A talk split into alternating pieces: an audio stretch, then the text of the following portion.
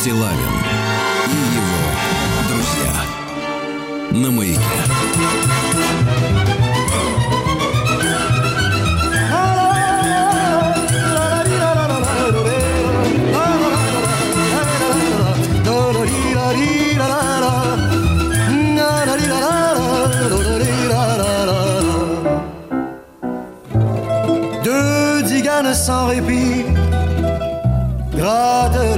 Guitare,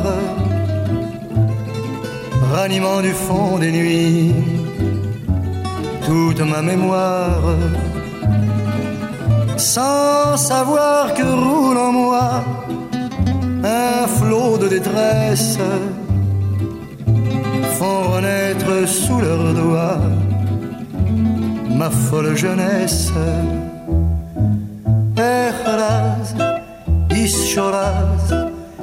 Echraz, ischoraz, ischomanagamanagaraz, Echraz, ischoraz, ischomanagamanagaraz. Jouez, Digane, jouez pour moi, avec plus de flamme, afin de couvrir la voix qui dit à mon âme Où as-tu mal? Pourquoi as-tu mal Ah, T'as mal à la tête, mais bois un peu moins aujourd'hui, tu boiras plus demain et encore plus après-demain.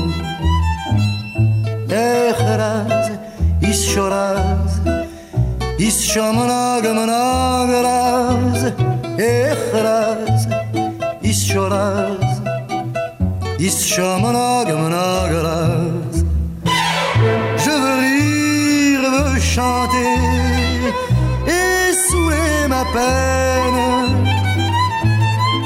pour oublier le passé qu'avec moi je traîne. Allez, apportez-moi du vin fort, car le vin délivre. Oh, versez, versez-moi encore pour que je m'enivre. La la er,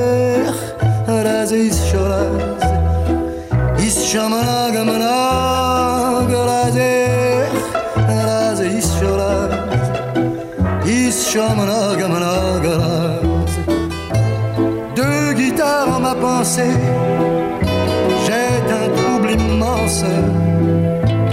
M'expliquant la vanité De notre existence. Que vivons-nous? Pourquoi vivons-nous? Quelle est la raison d'être Tu es vivant aujourd'hui, tu seras mort demain et encore plus après-demain. La la la eh, eh, eh, eh.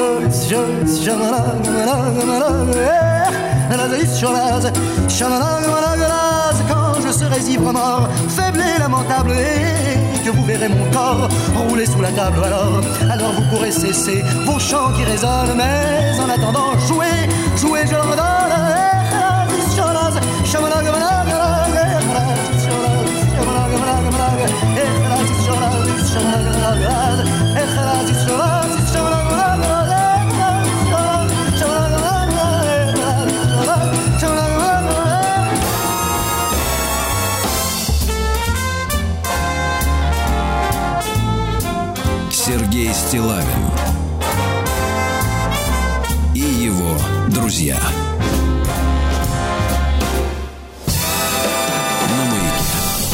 Товарищи, доброе утро. Здравствуйте, Владислав Александрович. Здравствуйте всем. Что же, Здравствуйте. в Подмосковье подморозило минус три с половиной, да. В вот Москве вот. ноль. Ну так, не очень, конечно. А вот вечно у вас какие-то скидки, да, странно. Московские скидки.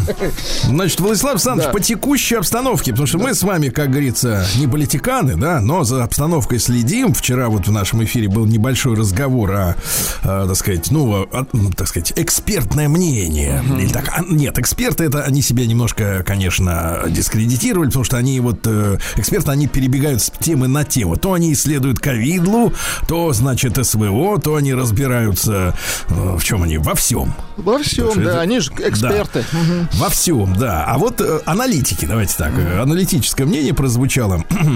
вчера у нас в эфире о том, что э, вот э, к, э, так сказать, к субботним, так сказать, атакам на Израиль, да, причастен Иран. Иран, помните, прозвучала да, мысль? А тут любопытная история. Слушайте, послушал я тут так вот просто вот одним, одним, одним uh-huh. предложением, да, послушал тоже умного человека, помните, у нас в гостях иногда бывает Карина Александра Георген, Георген, вот она обратила внимание на то, что последние годы, годы, так. вот, а, у турецких авиакомпаний uh-huh. были преференции по поводу бездосмотрового полета в сектор газа. Uh-huh. Любопытный такой штрих маленький, да, да? да? Вот, потому что обычно всех, так сказать, по-всякому проверяют. Вот. А у турецких авиакомпаний были какие-то возможности что-то доставить. Но это так, это маленький штрих портрет. Понятное дело, что там через 5, через 10 лет все скажут, как было на самом деле, пока неизвестно. Вот. Из текущего, Владислав Александрович, давайте о текущих моментах. Значит, э, прислали мне тоже любопытную, так сказать, историю. Э, что на российском форуме InnoFood 23, это то есть э, инновационная еда, Иннофуд. Это какая ж, например, вот для крестьян? А вот прислали фотографию, прислали фотографию, да, РИА Новость, причем эту фотографию сделала, так сказать, профессионально. Так вот, на российском форуме Иннофуд 23, э, э, ну, почему-то как бы вот любим очень иностранные названия, да, до сих пор, э, представили э, снеки, снеки, ну, это типа закусочки, да? Мелкая закуска. Вот, да, да, и, и лапшу из сверчков. Да, Сверчки. Ну, послушайте, послушайте, тут э, есть пикантный момент. Значит, сверчки завозятся из Китая. Э, их э, приготавливают, не знаю, может быть, они самоходом идут На открытом огне наверняка приготавливают. Их готовят уже в России, ну, видимо, с учетом, с учетом вкусов россиян, как вот жители России, как бы, как бы все-таки, наверное, лучше любят как-то пообжаристи, что ли, их, может быть, с приправой. Сверч ферма, да. и тут уже готовят. Сверч, да. После этого их готовят и фотография прекрасная. Я, собственно говоря, из-за этого вам и рассказываю всю эту историю. Значит, э, изображены на фотографии такие стеклянные баночки. Ну, размером, как вот э, у женщин есть такие банки большие крема. Такой крем. Трехлитровые, да? Ну, плоская такая банка, да, с крышкой прозрачной. Там вот все это кишмя кишит, но они не шевелятся, видимо, все-таки прожарили как следует до смерти. Вот. А сверху крышка. И вот на крышке самое-самое главное название. Слушайте, я не мог представить. Оказывается, они вот так это понимают. Но. Написано следующее. Росэнерджи. Сергей Стилавин и его друзья.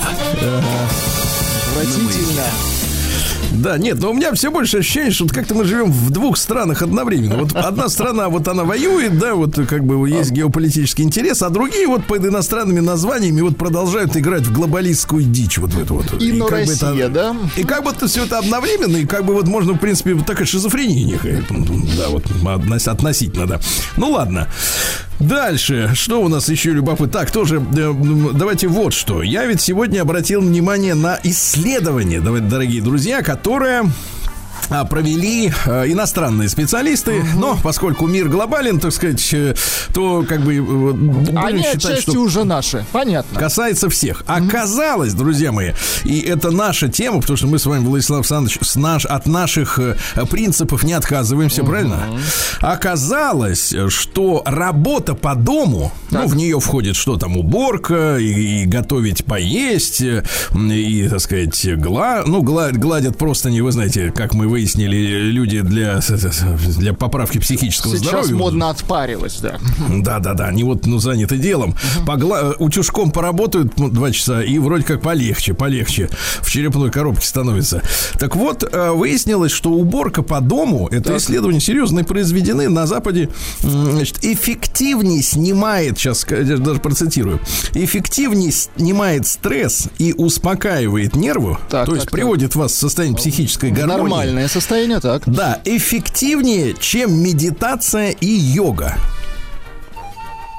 Вот какая история, ребята. То есть, оказывается, в классическом быте, ну, тот, который был, существовал всегда, да?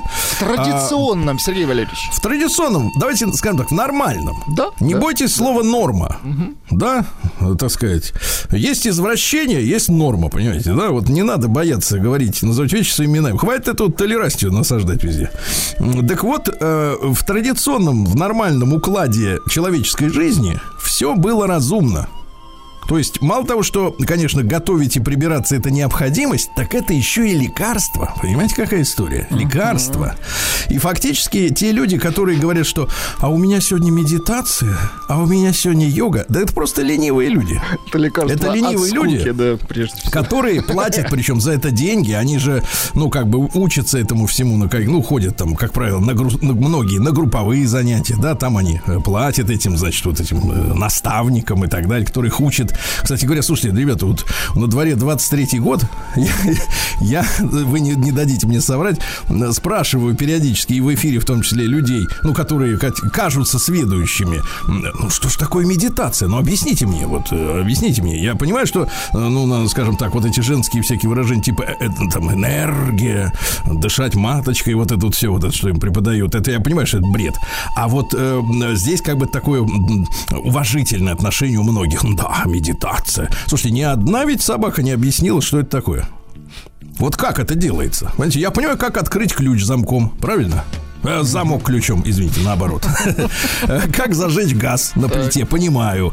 Как залить омывайку в автомобиль, понимаю. Как застегнуть пуговицы на пиджаке, понимаю. Как заниматься медитацией, реально не понимаю. Чуваки, ну я не знаю. Ну вы можете простыми словами объяснить, что это такое? Ну, вот кто? Хоть, хоть один, хоть один. Отключить голову. Да ну что значит отключить? Ну, где кнопка-то? Где как говорил у вас где Ури, кнопка? где я у него... Не, я не знаю. Ну, вот именно, вот именно. Это же поэтому бред. Понимаете, когда нет очевидного метода, это значит бред. Ладно, дальше идем. Смотрите. Итак, вместо вот этого многочасового занятия, значит, э, фигней, угу непонятный, мутный, да? Просто прибраться, Без, приготовить... Не фигня, безделье это называется. Да, да, приготовить еды, помыться, прибраться, пыль, погладить, постирать, вот, и все. И, и голова отдыхает лучше. И я вам скажу так, Владислав Александрович, да. что, в принципе, э, вот э, мы должны с вами э, женщинам честно сказать в лицо. Угу. Потому что, товарищи девушки, э, ну значит, ну если ну вы вот, честно, не, не готовы, давайте, не готовы, э, вот смотрите, многие из них говорят, я, говорит, хочу семью крепкую, да? А в семья устроена так, что женщина там, вот она лечится бытовой работой. Ну, это мы уже выяснили, правильно? То есть это лекарство. И поэтому, если вы, например, не хотите, не согласны э, с вот таким раскладом, что в семье надо лечиться при помощи бытовых э, упражнений, да? Вот, значит, семья не для вас. Значит, не для вас семья-то, да? Потому что, ну, не может быть так, что семья, это же вот из классических э, общечеловеческих ценностей, да, вернее, народных, да, это семья, это ячейка общества, это классика. А вы хотите привнести, например, в семью какие-то модерновые, э, так сказать, веяния из серии, например, делим обязанности по кухне пополам. Угу. Так девочки не работают. Не работает. Когда, нет, нет, когда нет, вам прописывают конечно. таблетку димедрола, ее надо выпить целиком. Понимаете, Самой. а не разделить. Да. Да, а не разделить с, с мужем, понимаешь? Нет, я больше скажу, Выпей извините, Сергей Валерьевич, что я перебиваю. Э, да. Семья действительно тяжелый труд, и это труд Конечно. женский, прежде Женский и лечебный, оздоровительный труд. Надо так к этому относиться. И если вы, девчонки, не готовы к этому труду, труду да. то значит семья тоже не для вас. Понимаете, потому что вот, а, так сказать, за, и, за иголкой ниточка. То есть есть следствие, есть причина. И таким образом надо, я мне кажется, в ЗАГСе женщин четко спрашивать. Не вот это вот, готовы ли вы стать мужем и женой, взять на себя ответственность. Что они там спрашивают? Я вот забыл уже. Слава... Господи, слава богу, забыл. Значит, они что они там спрашивают? спрашивают? Наконец-то, господи, сколько лет понадобилось, чтобы забыть эти слова. Так вот, что-то они там спрашивают, да, в печали и радости что-то такое, да. А надо спрашивать следующее. Готова ли ты, девонька, прибираться с лечебной целью, э, подметаться, пылесосить. Кстати, есть рейтинг, какие домашние задания э, больше помогают. Ну, какие лучше Значит, лечат, смотрите, ну запомните, да, чтобы быстрее вылечиться. Угу. Значит, больше всего помогает нарезка овощей. Вот с нее нужно начинать. Хорошо. Значит, э, это нет, это если сильный стресс. А, это то есть крайний да. случай, как коз, да. козырная Дальше, карта. Угу. второй по эффективности полив растений, полив. Полив, вот. Потом, значит, у кого слабый стресс, развесить белишко. Ну, сначала Да. выстирать, И, наверное, да? наконец, самое такое никчемное, но все равно Так. придется заниматься, пылесосить. Пылесосить, то есть елозить туда-сюда этой трубой и всасывать. Это самое да. простое. Это самое простое, самое, самое, но вот овощи резать, это да. Причем помельче, не как женщины любят. Бац-бац, два удара, э, вот А, тебе салат. Нет, девчонки, салат это когда меленько, так крупинка от А крупинки, чтобы да. выздороветь, нужно в пыль. Да, чтобы мы, как миксер надо выйти, растереть все это дело, понятно? Так что, девочки, а, семья это не тяжелый труд. Семья это, это клиника. Клиника для Клиника ваших была мозгов. только что.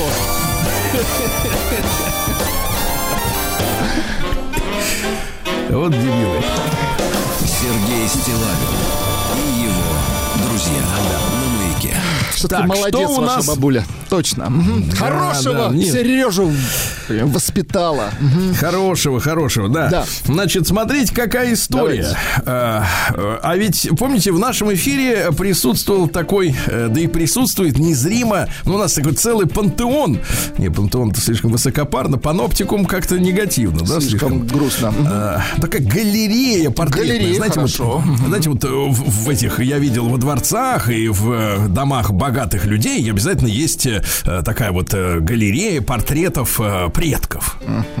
Или современников, ну то есть вот все самые значимые люди рода, например. Да, у нас есть вот такая виртуальная портретная э, галерея тех авторов, которые, ну, отклика, вот это ненавижу это слово, которые откликаются в сердцах аудитории, да. Вот один из них, это, помните, у нас был такой петербургский э, филолог, преподаватель, 50 плю, помните, влипал в разные истории, парился в бане, э, влюблялся в консерватории в орфистку. А, такой ходок. Да-да-да, припоминаю. Ну, такой человек, в общем-то, такой, знаешь, э, в реальность его периодически я переставал верить. Мы таких Потом называем это- неунывающие.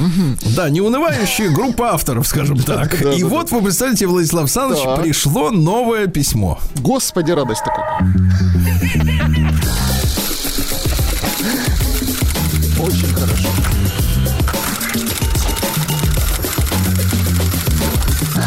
Приемная нос. Народный омбудсмен Сергунец. Знаете, мне, мне напоминает вся эта история какой-то бесконечный пазл, да? То есть вот э, Сериал. а- а- обычно... Нет, нет, именно пазл, потому что периодически... Знаете, у таких вот, вот собраний картинок, да, я не знаю, как по-русски пазл-то, честно говоря, надо какой-то пере- перевод какой-то придумать, более-менее звучный, да? Ну, когда из маленьких вот этих ячеечек, да, вы Ну. да, собираете единую картину, но у картины, как правило, есть рамка. А у нас вот этот пазл, он так расползается в стороны безрамочно. Понимаете, да? Он такая вот поглощая все вокруг. Так вот, Сергей Владислав, здравствуйте. Меня зовут Дмитрий. Вряд ли вы меня помните, но я вам писал Ну, я года вам назад. напомню. Но я вас заставлю Вспомнить. Так, вспомнить, да. Если быть точным, то вы читали мое письмо 25 11 20 как это давно было, да. Я другой вопрос могу задать. Зачем вы помните эту дату? Неужели так сильно отпечаталось вот в организме? Вообще вот эта фан- по- по- способность, например, людей помнить даты, она меня, честно говоря, настораживает. Хоро- Хорошая память э, хороша в меру, да. Нет, ну хорошая память, она как бы должна с соответствующей профессией коррелировать, правильно? То есть разведчик, ученый, м, какой-то специалист. Налоговый а вот инспектор. Нет, ну а в бытовом плане, вот зачем человеку конечно, помнить вот такие вещи? Непонятно. Вы вот помните, например, свою дату первого поцелуя? Нет, конечно. Ну, в школе. Вот именно. В школе не более. Вот именно. Даже нет уверенности, что он был. Нет, он был, что был второй, я точно второй Но помню. мне кажется, это несколько мифологема, как говорят люди воспитанные. Я тот Дмитрий, который очень любит ходить в бане. А того звали Дмитрий? Не помните? Я не помню. Ну, давайте мы доверимся нашему Альцгеймер Дмитрию. надо идентифицировать в раннем возрасте, товарищи. Да. Александр... а, Да. Да.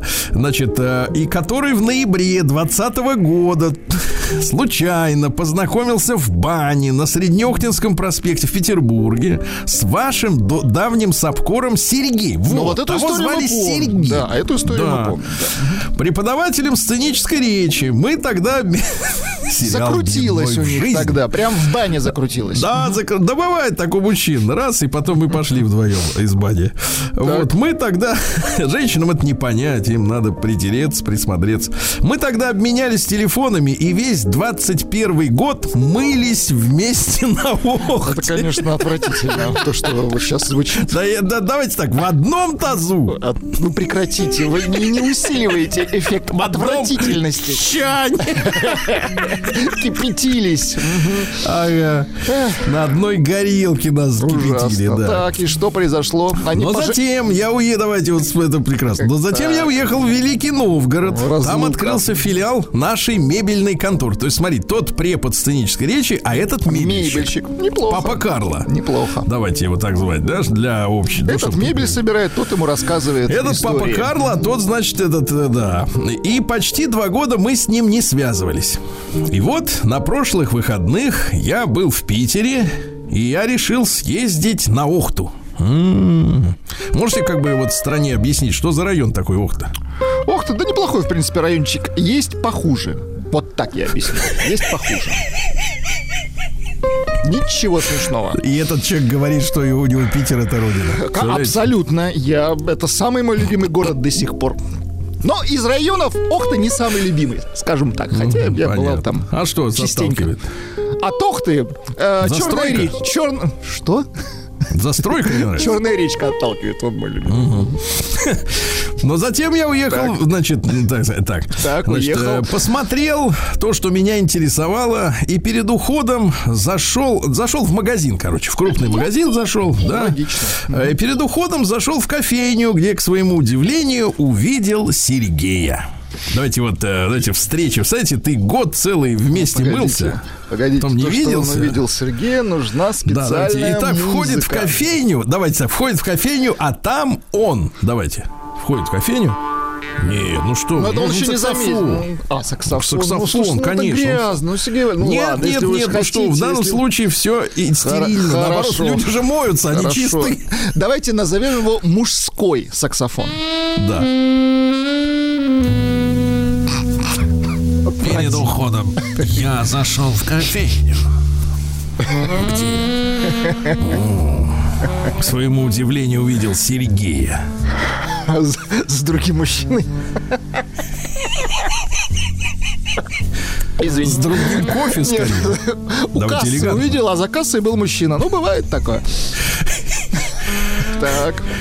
Выглядел в плане одежды он отлично. Наглаженный, выбритый, пахнущий дорогим парфюмом. Ты слышишь, вот прямо такой парфюм, что шарашит прямо до выхода. Что в магазин даже не зайти.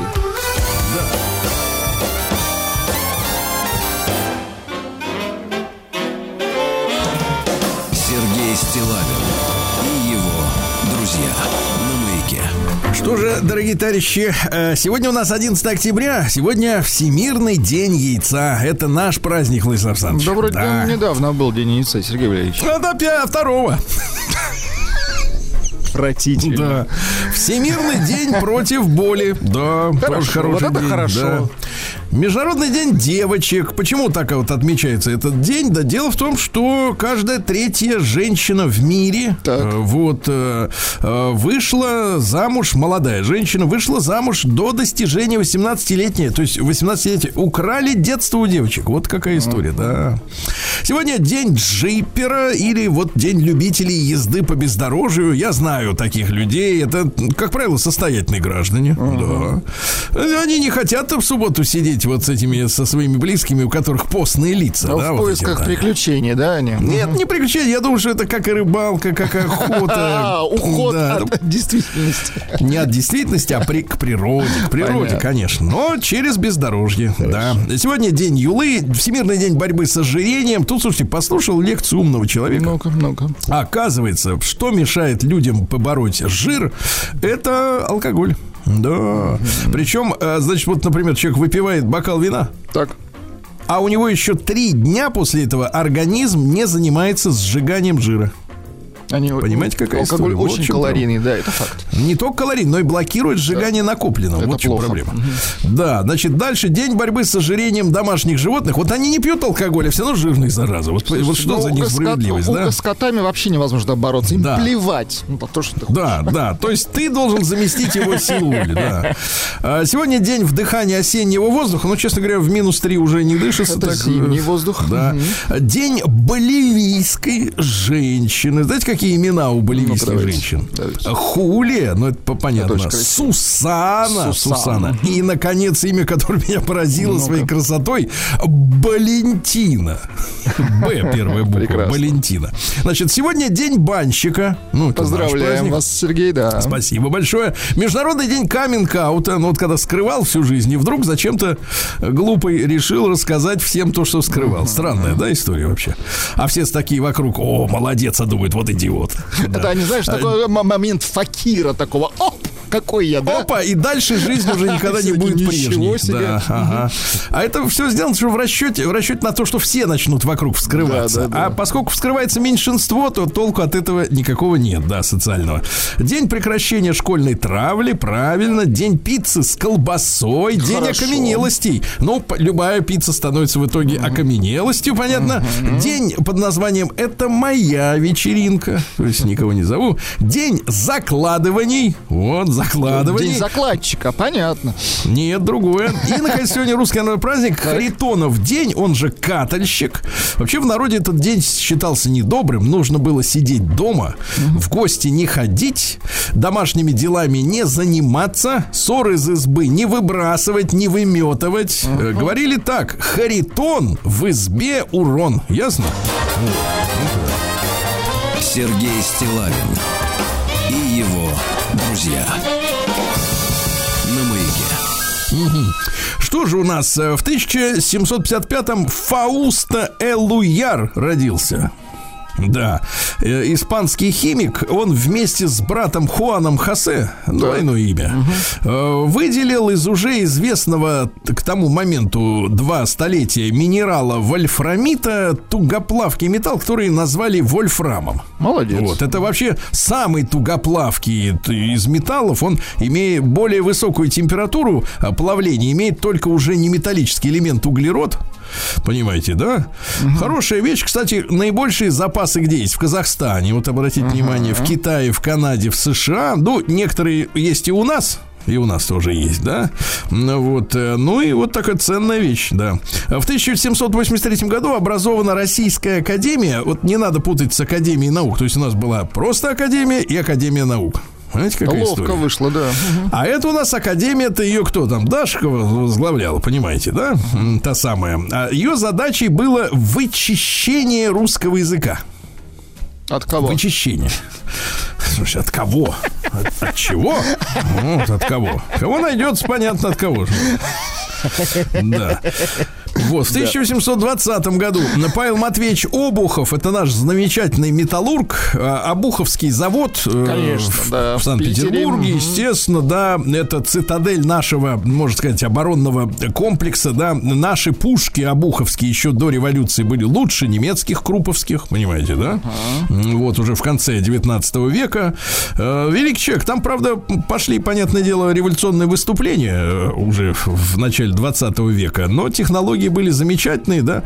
В 1844 году родился Генри Хайнц. Вот, как вы понимаете, из немецких э, иммигрантов папаша приехал из Баварии, наладил поначалу производство кирпича американцам. Ну, как вы понимаете, еще раз напомню, в Америке, в принципе, даже однажды стоял вопрос на голосовании в Конгрессе, какой язык будет объявлен национальным языком Соединенных Штатов. В перевес был в несколько голосов, мог стать немецкий. Понимаете, какая история? Но, но они выбрали, значит, пролоббировали, видимо, англичане свой. Ну, вот так вот. Так вот, э, значит, 8 лет начал продавать, значит, этот Генри овощи с семейного участка, а в 9 лет он придумал натирать хрен, расфасованный в баночке, понимаете, да? Uh-huh. И, соответственно, где, к 12 годам он уже занимался этим хреном на 14 тысячах квадратных метрах, вот, и он заработал, представляете, на этом тертом хрене со своего огорода э, за год 2400 долларов, но это для 60 1861 это года, но я думаю, что да. очень неплохо. Вот, сам заплатил за свою учебу в колледже. А на чем это основано? Люди не хотели тереть хрен. Дома, да, не хотели да, да, излечиваться. Да. Им говорили, три хрена. Они говорят, нет, мы лучше у Хайнца купим. Да, да, да. Вот так вот и у них бизнес и есть. То есть люди не занимаются тем, чем могли бы заниматься сами, да.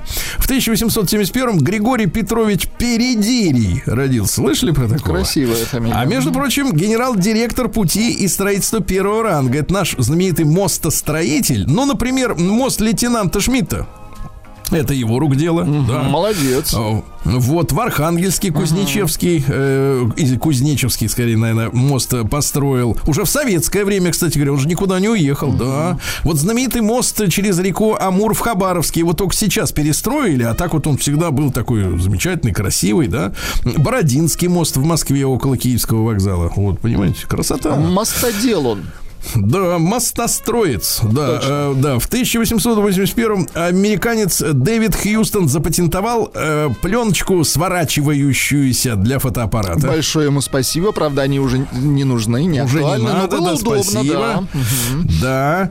А, в 1884 вот родилась Элеонора Рузвельт.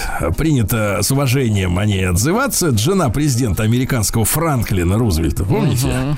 Угу. Вот. Э, ну а что, ее еще в детстве детстве мама назвала бабуля, потому что одевалась она классично. Классично, mm-hmm. да? Вот, папаша был алкоголиком, вот, его принудительно лечили, до, до смерти залечили. Э, вот. Ну, а потом что? Какая история-то? Оказалось, что, в принципе, при живом супруге, правда, прикованным к инвалидной, uh-huh, к инвалидной uh-huh. коляске, вот, женщину любил, Лорену. Она любила. любила. Она любила Лорену, конечно. Вместе они жили в загородном коттедже. Вот, э, тогда, конечно, ЛГБ, ЛГБТК плюс в Америке сидела тише воды ниже травы. Mm. Вот.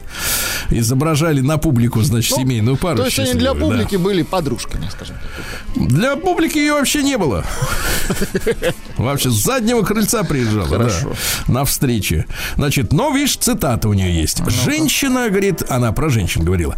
Женщина как чайный пакетик. Никогда не узнаешь, насколько крепкой она может оказаться, пока не окажется в кипятке. Очень хорошо.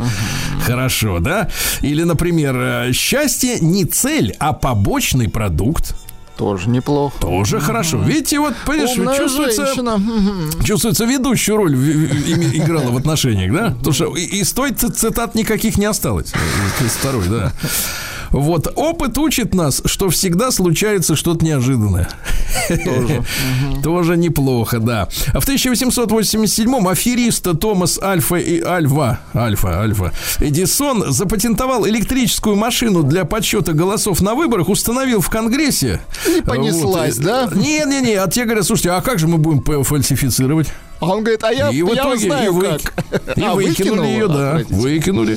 В 1899 году, то есть он хотел фальсифицировать, они говорят, а мы сами. Это нам решать, они сказали. Да, да. что значит, придет какой-то сторонний черт и будет тут... Э, как вот сейчас, что сейчас происходит с эти, э, вот эти владельцы, э, ну, информационных систем, ну, я имею в виду Facebook, uh-huh, запрещенный uh-huh. в России, и прочее, и прочее, получается, что в мире появилась некая третья сила, условно говоря, да, вот, которая рулит делами по своему своему усмотрению. Ну, которая решает, Понятно. да, как, какие вещи пропускать. А что надо, что да, не да, надо, да. кто будет смотреть. Там, слушай, я тут э, читал расследование по поводу их выборов, где победил якобы этот э, бидон. Uh-huh. Так там прикол в следующем, что они настроили даже, вот у них есть такая традиция, присылать людям напоминалки, что uh-huh. надо пойти на выборах. Так они, знаете, как настроили uh-huh. эти напоминалки в Фейсбуке? Что те люди, которых система идентифицировала как, э, значит, поклонников республиканской партии, ну, то есть альтернативы, да? uh-huh. они не, не получали уведомления да? о том, что надо сходить на... То есть там вот самая настоящая война, да. А в 1899 году началась англо-бурская война. Вот, вы знаете, да, это в Южной Африке. Угу. Дело в том, что сначала, еще раз напомню, туда при, приплыли голландцы. Э, я имею честь побывать в Южной Африке. Несколько лет назад был. Там удивительные пейзажи. Э, великолепные горы, да, африканская саванна. И вот милые такие голландские домики, как в Амстердаме такие. Представляете, все да это. На фоне. Угу. А англичане приперлись, начали сажать в концлагеря этих самых э, голландцев. И до сих пор за свои преступления не ответили мерзавцы. Ответят. Сергей Стилавин на маяке. Что ж, товарищи, в этот день родился в 1900 году Борис Ефимов, замечательный советский мастер политической карикатуры. Причем, что интересно, а, карикатуристом стал еще до революции. Он в 1916 году опубликовал э, карикатуру на Михаила Родзянко, это главарь э, Думы четвертого созыва. Вот. Ну, а потом, помните, как он Гитлера чехвостил? Угу, очень хорошо Он чехвостил. чуть ли не был объявлен личным врагом фюрера, понимаете? Понимаешь? За то, что он не был того этого есть такая легенда. В 1902 году Владимир Михайлович Месищев, наш авиаконструктор, создатель тяжелых бомбардировщиков. Вот, видите, какая история. Хорошо. Да.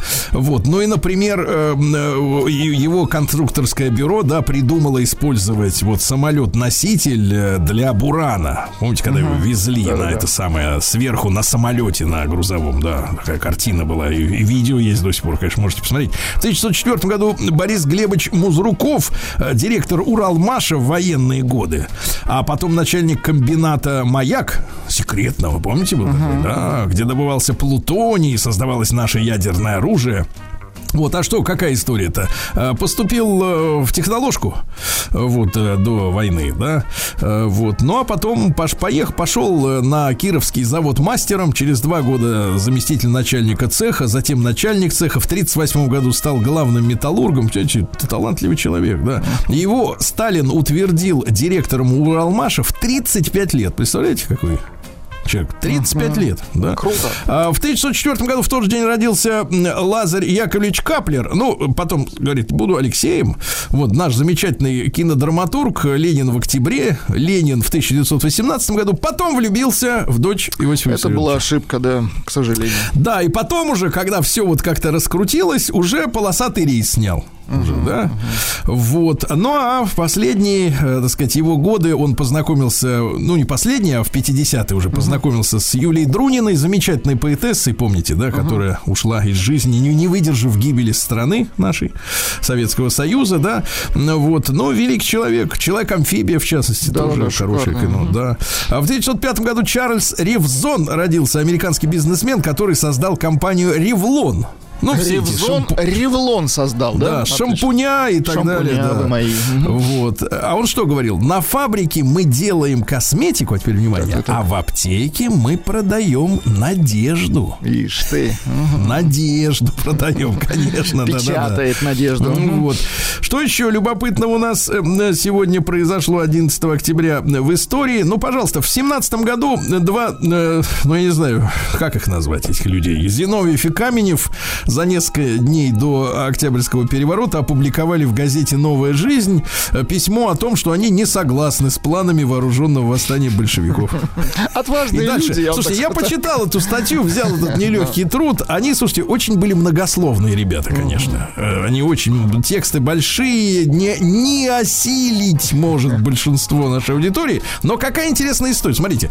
Взявши власть, цитата маленькая оттуда, из статьи. Взявши власть, рабочая партия не сам, это они прогнозировали, что будет, если вдруг большевики все-таки решатся на переворот. Взявши власть, рабочая партия, несомненно, нанесет у, тем удар Вильгельму, ну, то есть Германии.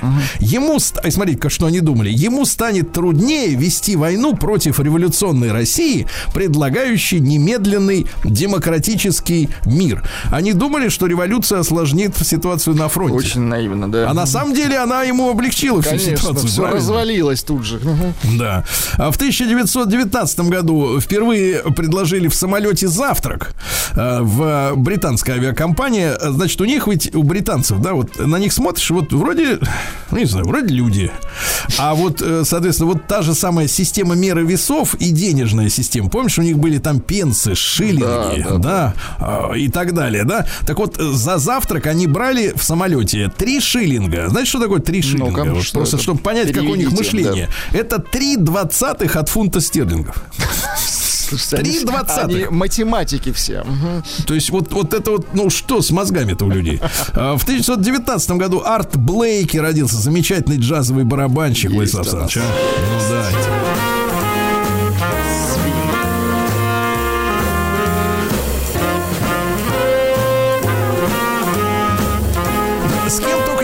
Кстати говоря. Он очень известный, да, да, да. В 22 году в, в Советском Союзе введена денежная единица червонец, ну, то есть четко привязанная к золоту монета, uh-huh. да, десятка. Вот. Э, в тот же день, кстати, Троцкий, пока еще не в опале он был, на съезде комсомольцев призвал молодежь грызть гранит науки. Отсюда эта фраза Это он призвал, понятно. Да, в 27-м родился замечательный писатель э, Владимир Дмитриевич Успенский. Значит, чем знаменит? Он к началу войны только 7 классов окончил. Его угнали в Германию поначалу. Он оттуда сбежал, представляете, сбежал. А, обуч, обучался на Дальнем Востоке в школе радистов, успел повоевать с японцами, был контужен, но Помотало, из строя не да. вышел. Угу. А потом он, смотрите, в, уже при Хрущеве написал роман «Неизвестные солдаты», который отмечал э, Шолохов, сам Шолохов, как лучшее произведение о Великой Отечественной войне. Там были события, там, лето, зимы 41 -го года описаны, да? Угу. Так вот, из-за этого произведения появилась появилось как раз вот это выражение неизвестный, солдат. солдат. Угу, угу. Начались поиски, да, вот э, безымянных захоронений. И в конце концов уже при Брежневе открыта могила, ну вот создана могила неизвестного солдата около Кремля, да. Вот писатель это, э, значит, соответственно, дал такую формулировку, да. В 1931 году в СССР принято решение полностью ликвидировать частную торговлю. Сегодня НЭП закончился. Угу. НЭПмены, а также шикарные женщины пошли работать. Да, в 46 году Дэрил, а женщины всегда рядом с, так сказать... С работой, с да? людьми успешными, давайте так, с успешными, да-да-да. Они говорят, мы же не любим не их деньги, а то, как они их э, Как они ловко их зарабатывают, да. Конечно, это сила характера, это пассионарность. А американский музыкант Дэрил Холл, Холл in and Oates была такая команда, да? была в 80-х довольно истеричная. Ну, тогда так надо было петь, да. В 61 году на Семипаладинском полигоне произведен первый подземный ядерный взрыв. Ну, а как понять, есть ли у нас оружие или нет, если его не испытывать? Его правильно? нужно испытать, конечно. Давайте с 60-летием поздравим Игоря Верника, Игоряша, с днем рождения. А ведь дорогой. он поет, Сергей Валерьевич. Мне все птицы кричат, что должны мы простить. Это на русском. Мне твердят все вокруг. Погодите, не надо так говорить со мной, не надо так говорить. А какие, а какая у, у Игоря улыбка, а? Дорогая, Сергей Валерьевич. Улыбка у него дорогая. Недорогая, надо говорить, а искренняя, другое слово. Сергей Стилавин и его друзья. It's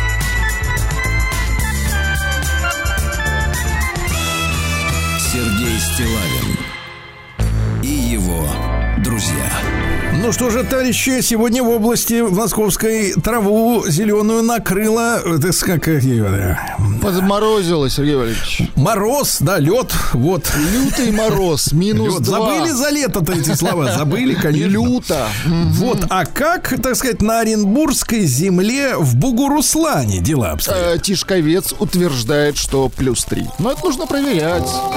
Верифицировать, как вы говорите. Песней своей помогать вам в работе, дорогие мои. Бугурусланцы. Ну Вот глава Бугуруслана Дмитрий Дьяченко сделал селфи с колготками женскими. Не волнуйтесь, все нормально. Наполненными до отказа Так. луком, луком, да. Луком. Дело в том, что, Рос конечно, лук. Он э, рассказал, Дмитрий, что его хобби выходного дня огородничество. Да, его величество лук поспел, а хранить надо в колготках, чтобы он там не прел. Не, Вот чтобы он был кра- красивее. Да. А житель Бугуруслана выбросил знакомого с четвертого этажа. Такие бывают, конечно, А, ситуации. перестал быть нужен. Да. А вы, однако, да. В Бугуруслане пенсионерка перевела 47 тысяч на безопасный счет. Ну, гуманно, потому что обычно там миллионы фигурируют. А здесь 47 тысяч, да, ну, так. А, Под Бугурусланом как раз курсант, э, обучающийся в авиационной э, школе, да, совершил, помните, аварийную посадку на кукурузном поле. Мальчишка, 20 лет, Андрею учился, отправился в первый самостоятельный полет без инструктора. И тут с движком пошли проблемы. Но посадил, потому что хорошо учился и знал, что надо делать. Видите, как хорошо. Да. Также э, семья из Бугуруслана стала одной из лучших на всероссийском конкурсе. Э, в восьмой раз уже проводится конкурс «Семья года». Там пять номинаций. Есть, например, такая номинация, как э, «Золотая семья». Золотая. Э, Золотая, да. А вот в числе 13 семей, которые отмечены в номинации «Многодетная семья» и семья Ан- Анисимовых из Бугуруслана, там пятеро детишек. Видите, как Молодцы. хорошо. да. В Бугуруслане строят маслоэкстракционный завод. Давить- Маслобойню. и давить нет. Маслобойня это когда сливочная, а экстракция это когда из семечек, да. Хорошо. Ну и, наконец, имена, которыми называют в Бугуруслане э, детишек. Ну-ка, вот посмотрите. А, ну, понятно, чаще всего там э, Арина, София, Владислав. Кстати, Владислав. Да вы что, ну, да, да, так что там, да. А вот редкие есть, редкие, например, э, Эллария. Хорошо. Эллария. Эллария, да, ты или, моя. например, Рафаэль. То есть, как бы родился и уже должен чего-то вот как-то совершить такое особенное. да? Родился с Ну и, наконец, в грядущую субботу в Бугурслане пройдет сельскохозяйственная ярмарка. Вот там будут и лучок, и чесночок. Ну, в общем, все как надо. А лук товарищи, будет да. в колготках? дома в колготках, дома. Дома лук колготках. Хорошо. Сергей Стилавин и его друзья.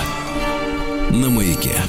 Ну что же, ветеран сборной Советского Союза по футболу Владимир Пономарев э, заявил, что в УЕФА работают сволочи. Точно, точно. Э, Владимир Алексеевич, и не только в УЕФА. Вот так, да. Да. В- в- на тему наименования ну военной работают, да. да, на тему и, и наименование военной продукции. У нас э, есть и хорошая продукция, и талантливые наименователи. Так вот, разработан высокоскоростной дрон Тубус. Тубус. Тубус, хорошо. Он, значит, э, ну, молодежь этого не понимает, они все в компьютере э, учатся, да, в том числе и чертить. А вот э, раньше дети ходили в институт с тубусами, э, вот, куда засовывали свои проекты, правильно, на ватмане. Я понятные слова произношу? Ватман, кто знает из да. молодежи? Кусок это такое, бумаги да? ватманом. Мгм. Ну, плотной бумаги, да. Вот. Так вот, тубус, он, значит, уничтожает артиллерию в глубине фронта. Летит он на глубину 40 э, километров. Далеко Может летит. развивать скорость, ты послушай, 300 километров в час, тогда как обычные э, беспилотники летают где-то 100-150. Называется тубус. Очень вот. хорошо. А Стало известно, сколько наших граждан готовы пожертвовать своим собственным благополучием ради будущих поколений, детишек, внуков. Так вот, ты представляешь, какая история? 75% жителей России хотят благополучия себе. Сейчас. Хочу сладко жить сейчас. Мне кажется, может быть, поэтому, э, ну, например, у молодого поколения нет вот уважения к старшим, потому что они видят, что те хапают под себя все. Да, в России будут выпускать машины новой китайской авиакомпании Jetour. Вот видите, у нас организовано производство. Очень хорошо, да. Дальше о проблемах нашего бизнеса. Есть такой обувной гигант Ральф Рингер. Это наши производители, несмотря на немецкое название вроде бы, да. Так вот, э, может обанкротиться компания из-за вот э, системы работы с долгами, потому что э, у них есть некоторые проблемы с арендодателем. И, в общем-то, задолженность за помещение небольшая, но после того, как арендодатель пожаловался, компании все счета заблокировали и на грани банкротства. Товарищи, может быть, мы наведем, наконец, порядок вот в этой сфере? Если компания задолжала, ну, например, ну, к примеру, 100 тысяч рублей, да? Ну, так заблокируйте на счете 100 тысяч и остальное это оставьте людям. Почему у нас такая идиотская система, ну, как блокировки всего бизнеса? Я вот этого не понимаю.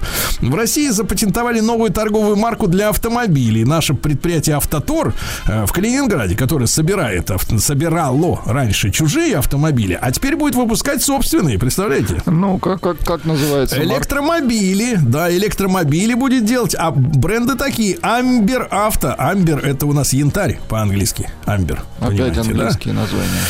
Ну, чтоб понятнее было, да. Там, там, что понятнее Да. было. Хорошо. Максиму Фадееву больно видеть изуродованных пластикой женщин. Видите? Ну, молодец. человек опытный видит сразу, кто изуродован. А, нашим гражданам назвали самые полезные каши. Товарищи, на первом месте овсяночка. А я от себя добавлю, ребята, но не всякая, а та, которую нужно долго варить. Долго. Нет греча. Вот так Ну, вот приятного аппетита. Э, Бюджет новой экранизации фильма «Мастер и Маргарит», то есть тот фильм, который уже есть, он как бы нам уже его недостаточно. Да там фильма уже три, наверное, вариантов. Вот, они да. нам недостаточно. Нам нужна новая «Мастер Маргарита». Хорошо, Так новая вот, уже Маргарита. превысил, Так. превысил миллиард рублей уже бюджет-то. Превысил, Хороший, значит, да. фильм. Хороший, Дорогой. да. Так вот, э, сначала, говорит, у нас была одна концепция, потом мы ее, говорит, пересмотрели. На это ушло 7 лет. Бюджет на данный момент, Владислав Александрович, миллиард 239 миллионов. Это А что может- ж за кино А может, вот так и нужно снимать кино, а, да. И, и не надо останавливаться, снимайте дальше. Да.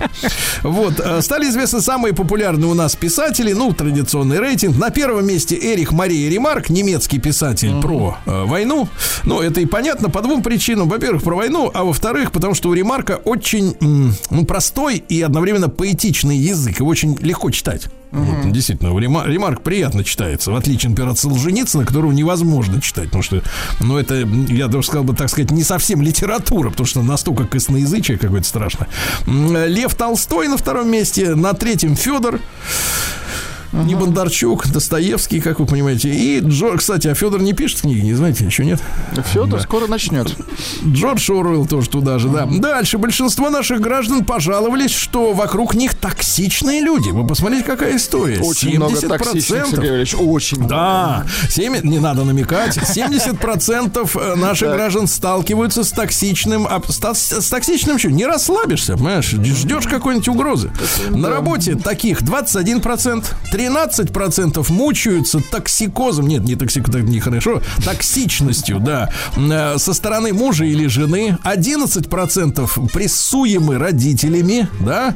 А что самое поразительное, Владислав Александрович, 14% Так. признались, что они сами токсичны. Честно, честные. Дальше. В России разработали умную каску. Называется она Атом 4.0 для рабочих в опасных условиях. Там всякие Bluetooth Хорошо. и Wi-Fi. Короче, если по, ш- по каске прилетит, я так понимаю, кирпич, она сама даст сигнал Сообщение тревоги. будет. Ага, прилетел Да. кирпич. Депутаты Госдумы с буквой Ё в фамилиях призвали бороться за права буквы Ё. Депутаты Свящев и Федоров заявили, что от буквы Ё отказываться нельзя. Я, кстати, в тексте всегда проставляю букву Ё обязательно. да? Значит, Свящев говорит, мне не нравится, когда пишут Свящев. Не нравится. Правильно. Мне не нравится, что моя фамилия на сайте Госдумы написана с буквой Е. В паспорте у меня тоже Е. Буду требовать от паспортного стола исправить ошибку. Товарищи, все исправим. Давайте, да. Госдума ввела тем временем льготный НДС 10% на детские товары. Кстати, вот тут интересную мысль экономическую слышал. Оказывается, в странах-колониях, э, как правило, используется НДС, а в странах э, хозяевах э, налог с продаж. Обратите Элегантно. внимание. Обратите внимание, да? В Госдуме настаивают на запрете смартфонов в школе, понятно. На российском острове э, Ушакова в Арктике нашли неизвестный фьорд, то есть его не было на картах, видите? Да. Поздравляем. Врач Кощух назвал основные признаки отравления кофеином. Оказывается, кофеином тоже можно отравиться. Ну-ка, как? Это, друзья мои, озноб и диарея. О, Господи, да. так. Диарея. Ну и, наконец, э, если вы хотите большой зарплаты, спросили HR-консультанта, как надо вот вести переговоры, чтобы была побольше зарплата. Надо интересоваться будущим компаний. Какие у компаний цели. Планы, Понимаете, да? Ну и, наконец, э, большая часть российских работодателей считают, что россиянам на обед достаточно 15 минут. Вот и все. Не задерживайтесь, товарищи, в столовке. А в килограммах сколько? Сколько успел заглотить за 15 минут? Мир без, работать. обеда. Давайте, Сергей Валерьевич. Без обеда. Анита Цой, Так. певица, вот, а, раз, объяснила, почему не живет с мужем. Соответственно, да. Говорит, а что они с мужем спрашивал? живут э, по Да. примеру древних императоров. Древних Ох, императоров. хорошо. Да, мы копируем жизнь императоров. Ее члены никогда не жили вместе. Мы в разных домах живем. Вот такая вот Прекрасно. история, да. Да. Ученые обнаружили связь между приемом противозачаточных таблеток и риском развития артрита. Оказывается, уменьшает. Надо попробовать, Владик. Вам? Ну вот я думаю, наверное, помогает людям. Люди, да, да, пробовать надо. А, возвращение в моду бриджей предрекли модные Бриджи эксперты. это как? Бриджи. Ну-ка, расскажите, Ну, это когда бридж. не надо подворачивать, уже обрезано. Они уже по- подвернуты. Мгм. Лисовец наш человек О, в мире моды вот на- назвал выдающие э, у женщин признаки провинциалок. Это когда они все лучшее надевают сразу, Сразу. и безупречный макияж. То есть все накрашено как надо. Как да. надо, хорошо. Гвинет Пелтру продемонстрировал неожиданное применение статуэтки Оскар. Оказывается, ей Оскар дали. Что Оскар у нее подпирает дверь в ее саду. Ну, два варианта есть. Либо дверь в саду, либо КВНчику подарить, правильно? Ну да, Тут больше, да. других применений-то и нету статуэток. Дерматолог Зубрицкий э, рассказала, что чтобы кожа оставалась молодой, нужно прекратить загорать на солнце, ну и, конечно, курить. Так. А звезда OnlyFans рассказала о необычной просьбе подписчика. Он попросил, чтобы она присела на чизбургер. Он, видимо, в это время его. Отвратительно. Так. Ну и, наконец, девушкам, вот смотрите, как мучают девушек. А, Значит, им рассказывают какую-то дичь про мужчин. Вот, например, девушкам раскрыли признаки скрытой симпатии мужчины. Например, когда мужчине нравится женщина, он всегда пытается над ней подшучивать. Дорогие женщины. Это тупо. Если вы будете слушать таких болванов, вы никогда не выйдете замуж. Никогда.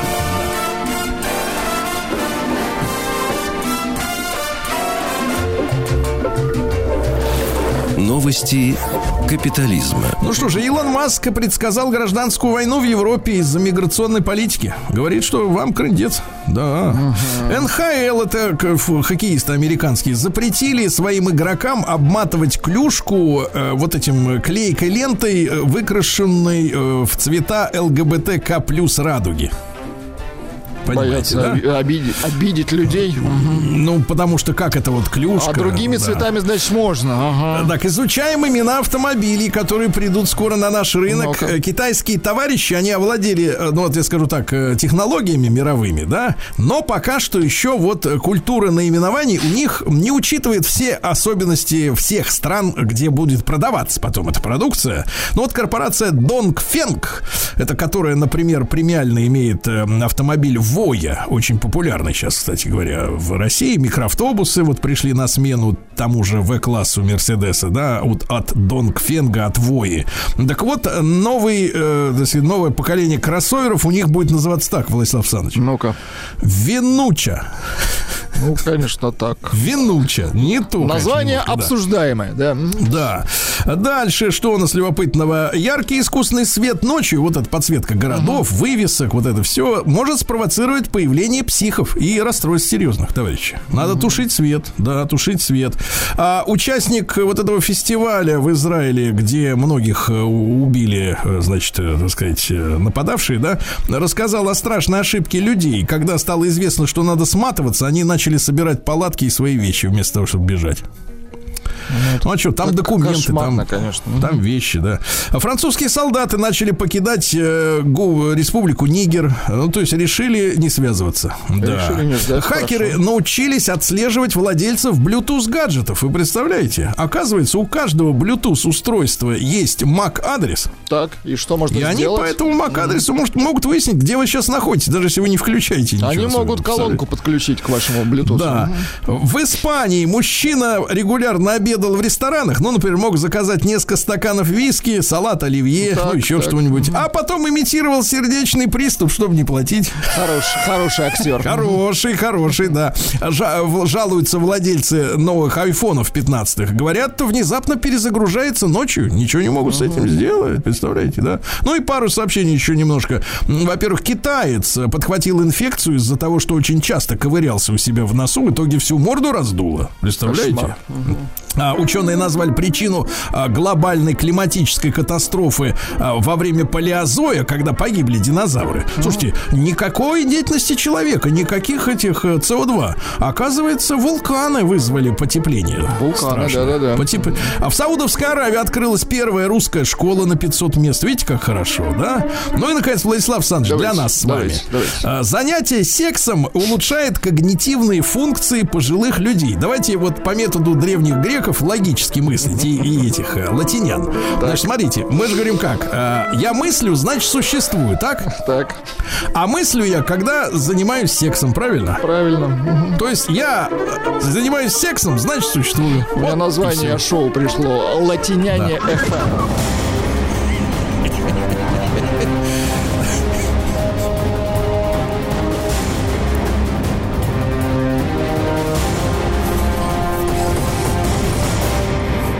Россия криминальная. Так, печенеги против латинян. Да. Я хочу, чтобы я хочу, чтобы мы были над схваткой. Так вот, э, ну понятно, что у нас нет такой дичи, слава богу, как в Лондоне. Там, например, пассажиры автобусов и метро стали ездить стоя, потому что клопы на них кидаются. Кошмар представляете? Ужас, да. Что у нас? Давайте, давай. Мужчина в Петербурге, значит, 60-летний, решил, представьте, вот, вот как было дело. Надо всегда понимать, как было, как что вело к трагедии. Пришла мысль починить баллончик со освежителем воздуха. Это была ошибка. То есть он перестал пшикать, правильно? Я понял, да. Мужчина зачем-то стал это делать около газовой плиты. В итоге 36% ожогов. Ну, товарищи, ну перестаньте. Дальше. А, В Дагестане на корпоративе мужчина открыл стрельбу из-за того, что гость пел слишком громко и неприятно. Понятно? Э, Вот все, собственно говоря. Так, э, курортный роман в Дагестане, вот опять же, закончился для московской учительницы не- нехорошо. Ну-ка. Ну, дело в том, что женщина поехала... Дагестан прекрасное место, друзья мои, очень красивое и вкусное, и люди замечательные. Но в 21 году поехала отдыхать в Махачкалу, познакомилась с местным мужчиной. А какая романтика, понимаете, Конечно. да? Э, ну, как вот э, э, восточный мужчина, да, галантный, красавец, да. А женщине что надо? Романтика, конечно, вот. Ну, закрутилась. Завязался роман. Вот. Занял у нее сначала 34 тысячи рублей. Ну, видимо, долями брал. Вот. Потом говорит, да еще. Она говорит, не буду. Тогда он ее взял, так сказать, э, за волосы. э, э, При помощи ее лица открыл ее Face ID на телефоне. Вот сюда смотри, говорит. И перевел себе микрозайм на 290 тысяч рублей. Да. Ну, вот хотелось романтики. Видите, как... за- Такая как- дорогая романтика вышла. да. Ну и, наконец, двое россиян ограбили человека под угрозой шуруповерта. Понимаете? Ужас. Шуруповерт. Но, ни- знаешь, я тебе так скажу, никто не хочет, чтобы ему вкрутили шуруп. Нет, хоть, хотите, мы вас раскрутим. Вот так они сказали. Да-да-да, раскрутим в другую сторону. Сергей Стилавин и его друзья.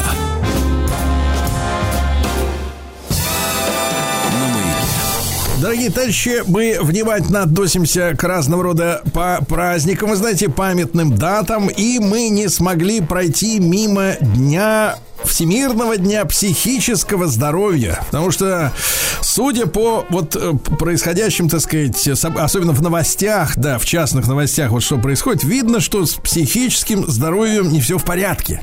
Надо как-то это дело э, э, упорядочить, да. Если не выздороветь, это нужно специально то предотвратить. Что делать? С нами сегодня Александр Михайлович Федорович, психиатр. Э, Вот спасибо большое, что Александр Михайлович с нами. Доброе утро. Да. Здравствуйте, здравствуйте, доброе утро. Да, Александр Михайлович, ну вот э, ваша экспертная оценка, какой процент э, вот общественности, он как бы не совсем психически здоров, чтобы мы понимали? А это, это очень широкий вопрос, и здесь очень много вводных, что назвать нездоровым, какой регион рассматривать, какой, э, э, какой возраст людей или пол и так далее, и так далее. Но я думаю, что для мегаполисов, где стресс всегда и во всем, я думаю, что порядка 30% однозначно населения однозначно нуждается в поддержке. 30%, каждый третий, да? То есть, в принципе, опасность повсюду. Вот, насколько тогда, Александр Михайлович, э, потому что вот остальные 70 могут выдохнуть и сказать, ну, меня это не касается, да? Хотя очень даже касается, товарищ. Да, так вот, э, скажите, пожалуйста, а насколько вот из этих 30% они представляют собой м, опасность? Ну, или не опасность, так скажем, а угрозу, или в меньшей степени, может быть, дискомфорт? Потому что вот сегодня, например, а, прочел недавно в новостях э, э, статистику о том, что м, 70% наших граждан э, сталкиваются с токсичностью. Мне кажется, это такая родственная психическим проблемам поведения человека, да? 20% на работе. Э, Значит, по-моему, 13%, если не изменяет память, это вот в семье. А 14% смельчаков заявили, что они сами токсичны, любого, так сказать, изжарят своей токсичностью. Вот насколько эти 30% они ну, представляют собой, э, значит, вот, действительно, в той или иной мере угрозу для окружающих. Ну, вообще, э, я бы сказал так, что не очень, не очень они обществу угрожают, даже при условии, что э, мы под угрозой обществу понимаем некий криминал. А если говорить широко, ну, то есть, например, сколько людей, сколько процентов эти 30 процентов могут дезорганизовывать, то здесь, конечно, цифры будут очень большими.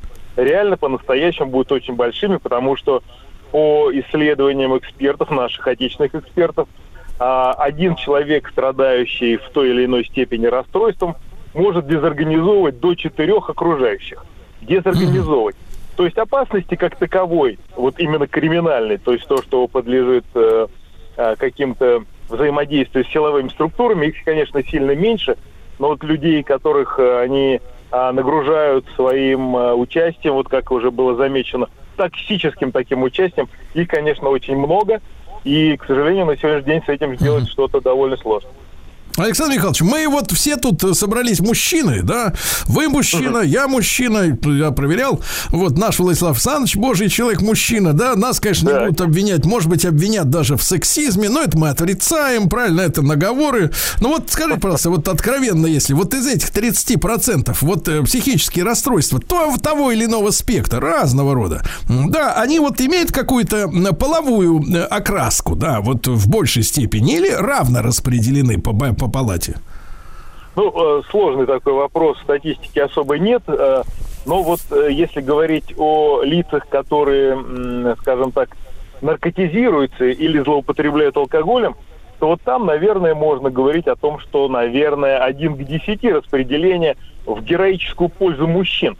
Вот, а, ну, потому что это как-то связано с такими социальными механизмами, как-то это больше характерно. Что касается прочих расстройств, то я думаю, что, а, наверное, в равной степени, а, если не вдаваться в детали, нозологические, то есть каким из расстройств кто больше. А вот так, если чуть-чуть широко зайти, то я думаю, что там будет примерно пополам. Вы сказали, что один психически нестабильный портит жизнь четырем людям, да? А можем ли мы Примерно поэтому пред, представить себе, что в семье, например, может быть один человек, который чуть-чуть подвинулся, а остальные здоровые, например, э, жена или муж, а вот, э, а, а второй, второй, второй супруг, значит, соответственно, нормальный. Такие ситуации распространены, как вам кажется? Ну, а, опять же, мы здесь должны определиться, что же мы все-таки называем а, вот этой самой нозологией. Но э, семья, естественно, подвержена этой ситуации. А, но в пользу семьи, в пользу семьи, я бы, наверное, сказал, что э, с человеком, который совсем не уравновешен и совсем требует участия специалиста, и как-то совсем выдающимся образом э, отличается от прочих, конечно, сожительствовать в хорошем смысле этого слова может человек, у которого тоже есть свои особенности. Не обязательно расстройство, но некая способность э, сосуществовать с человеком с расстройством. Тогда задам вот такой вопрос важный, да, потому что э, многие, э, сказать, наши слушатели говорят, что да и женщины, и мужчины, да, что вот выходил замуж, там, выходила или женился на одном человеке, а потом он раз так и перекрасился, пере, переменился, что-то с ним, так сказать, начало, начало происходить. То есть, возможно, серьезно, вот такая с точки зрения психиатрии ситуация, что во время, например, ухаживания, да, романтических отношений у человека все как-то вот налаживается. То есть он такой и, такой и хороший, и галантный, и здоровенький, главное, в нашем смысле, в, в контексте нашего обсуждения. А потом, как говорится, после свадьбы расслабляется, да, расслабляется, все, значит, входит в стабильную, в нормальную жизнь, и тут-то из него и начинает лезть психиатрическая зараза. Ну, да, давайте так, давайте эту тему немножко расслоим. Значит, а, первое и главное печальное заключается в том, что а, расстройство может приключиться буквально с каждым человеком в самый неожиданный момент. Это да первое. вы что? Да, ну а почему же нет? Вот э, есть некая предиспозиция, которую мы никаким образом не определяем, и даже когда мы говорим о некоторых особенностях характера, мы все равно не усматриваем в этом проблему психиатрическую, пока она не становится сильно явной. Момент второй. Момент второй. Есть провоцирующие факторы, при условии, что есть некая предиспозиция, то есть некоторая готовность есть провоцирующие факторы, такие как длительно существующий стресс, такие как э, соматические болезни, а, такие как, например, а, возраст, который э, так или иначе сказывается на хотя бы сосудистых составляющих и прочее, прочее. То есть а, вредности какие-то производственные или бытовые, о которых уже было сказано, когда человек подвергает себя алкогольным эксцессам или что еще хуже, каким-то наркотическим и так далее. То есть это может приключиться э, в рамках этого э, стрессогенного фактора. Следующий момент. Ну, если мы говорим, что э, люди познакомились и э, уже объединились, ну, буквально на следующий день, туда, конечно, неожиданности э, вполне себе реальны, могут их поджидать на каждом шагу, потому что действительно в рамках какой-то влюбленности человек может быть эм, ослеплен. Не тот, который страдает расстройством, а тот, который с этим расстройством столкнулся, потому что это же взаимно всегда. Вот.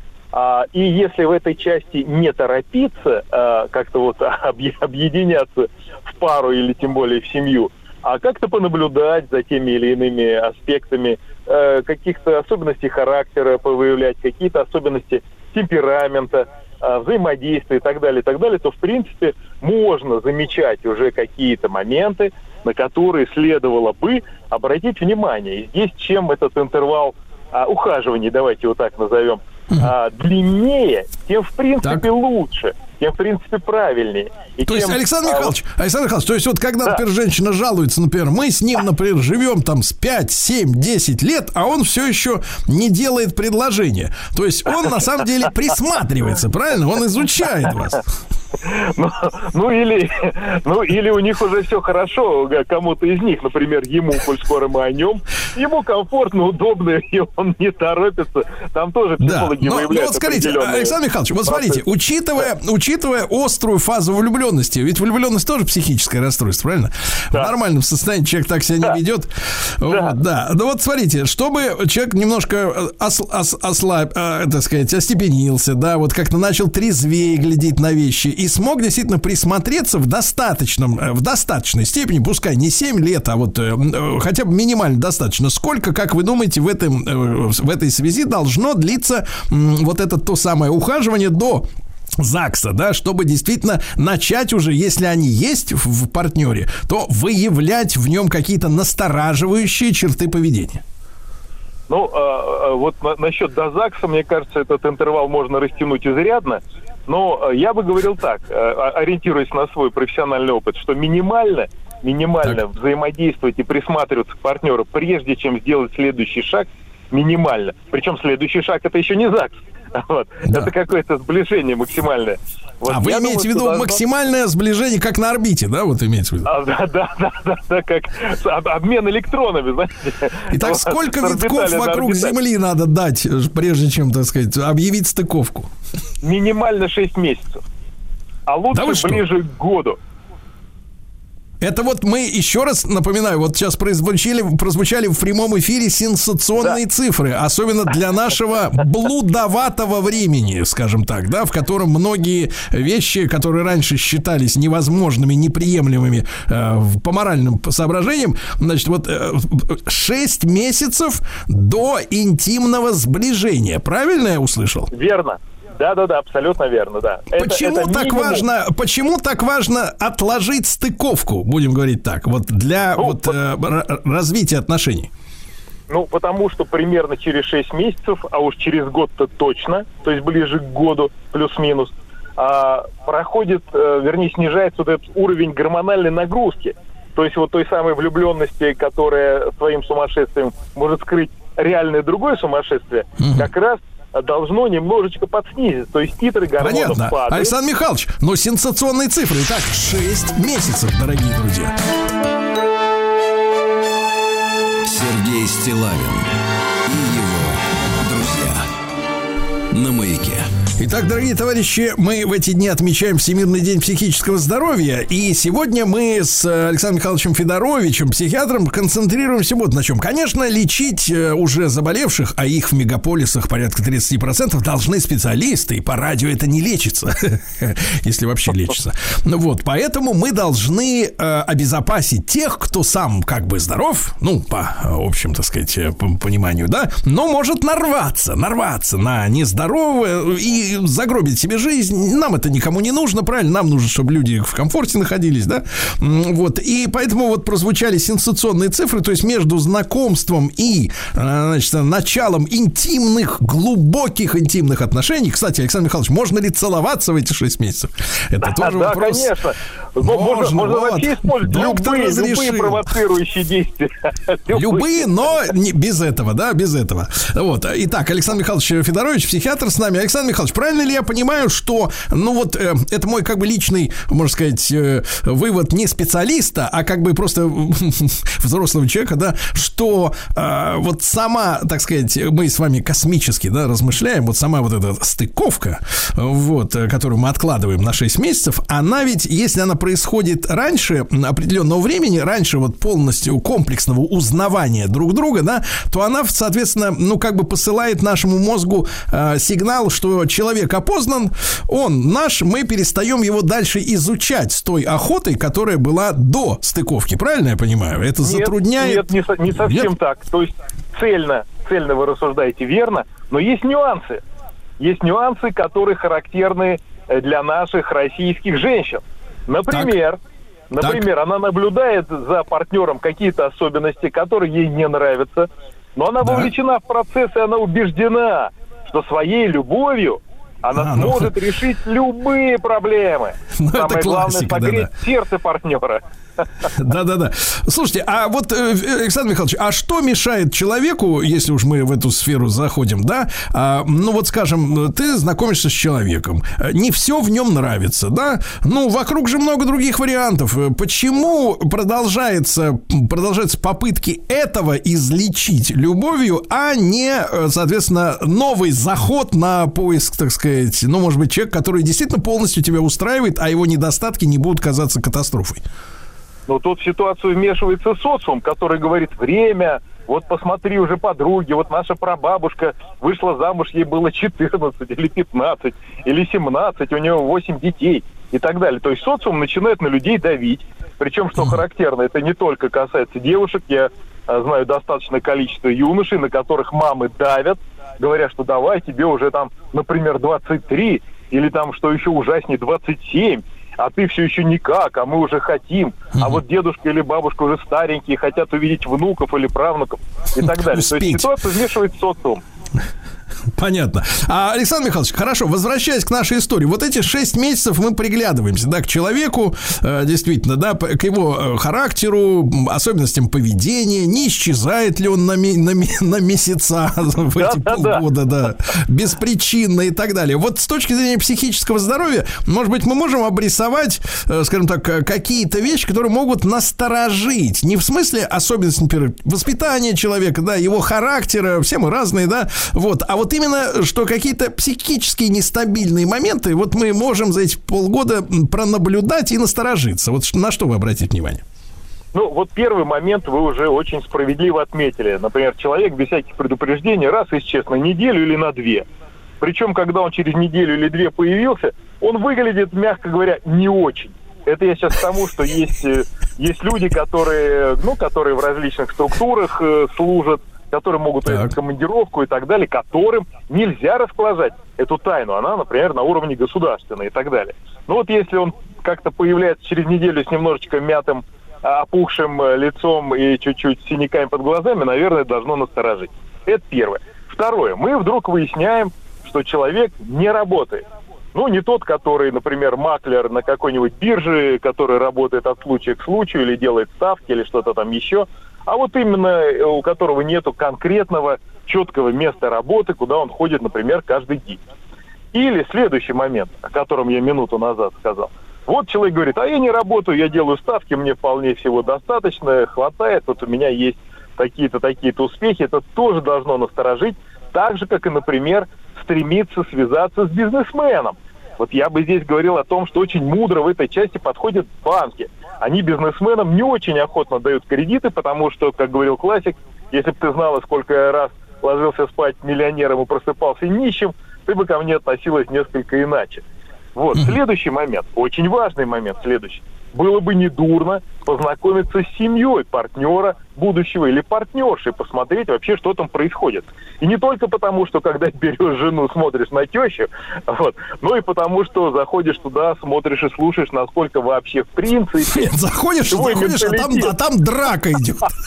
Напри- Например, пьяная. Или делят И уже, наследство. и уже, уже, уже все с розочками в руках, да, уже Ну, идет такой гладиатор, гладиатор. Вот, поэтому чем шире кругозор во взаимодействии за эти 6-12 месяцев, тем выше шансы, что ты узнаешь что-то Ну, такое то есть, важное, то есть, Александр Михайлович, смотрите, подумать. смотрите, Да. вы вроде бы описываете такие общие, нормальные, ну, человеческие понятия, да, из серии, что, чтобы он был не игроманом, не рисковым каким-то, да, не ставил все с риском все Да. потерять. Но это же, это и психиатрически именно, то есть это не они выбирают эти профессии, а потому что у них так психика устроена, что их тянет именно туда, да, вот к этому какому-то риску, к запоям, к, так сказать, вот, капа- к, ну, вот, к- и вы вместе с ним можете угодить вот в эту волчью яму, да, получ- Так, получается? так- так совершенно верно, совершенно верно. Мы же как раз говорим о психическом здоровье, мы же а, пытаемся отпраздновать этот международный всемирный день. Вот. Поэтому мы и должны ориентироваться на то, что в принципе называется здоровьем, да, то есть когда человек обладает всеми необходимыми функциями высшей нервной деятельности, которые для партнера будущего выглядят адаптогенными, то есть когда его это не смущает, а может быть даже наоборот радует, потому что как раз вот э, а, рыбак То есть рыбака, давайте скажем, э, Александр Михайлович, то есть больной психический человек это не тот, который говорит, что он, например, Наполеон. Может быть, кстати, он и Наполеон. Вот, может. просто переместился, переместился во времени, да, чудодейственно. Он как раз может и здоровый, а вот тот, который рисковый образ жизни ведет и хаотический, вот так этот, так сказать, вот он как раз для нас и опасен. Поэтому мы, желая быть психически здоровыми, сегодня с Александром Михайловичем Федоровичем, психиатром, желаем вам и держаться подальше от больных. Вот, чтобы не пострадать, товарищи. Зимы и весны, дней несочтенных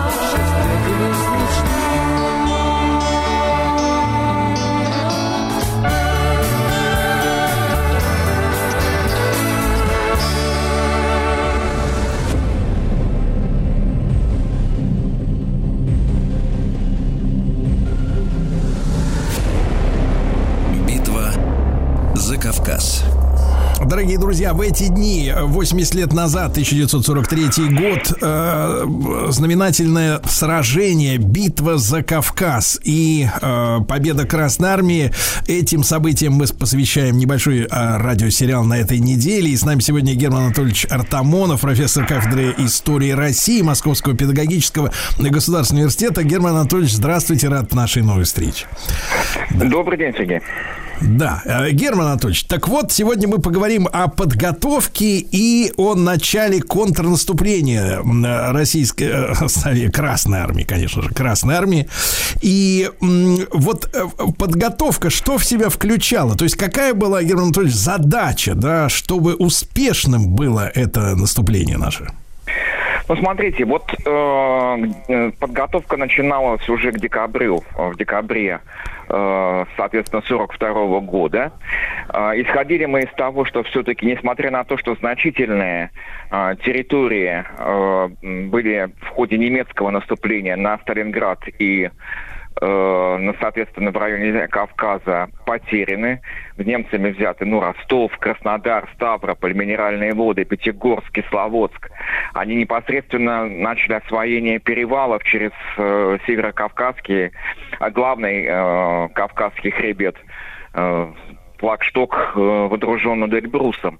Но, тем не менее, несмотря на это, благодаря, конечно, героическому сопротивлению Красной Армии, э, все-таки основные задачи, они им решить не удалось. Вот к началу зимы по крайней мере, а именно все-таки выйти в Закавказье, выйти к нефтеносным районам э, Грозного и Баку. И более того, уже вот командующий группой э, армии А фон Клейст, он уже в октябре начал планировать, собственно говоря, вот этот э, зимовку 42-43 года.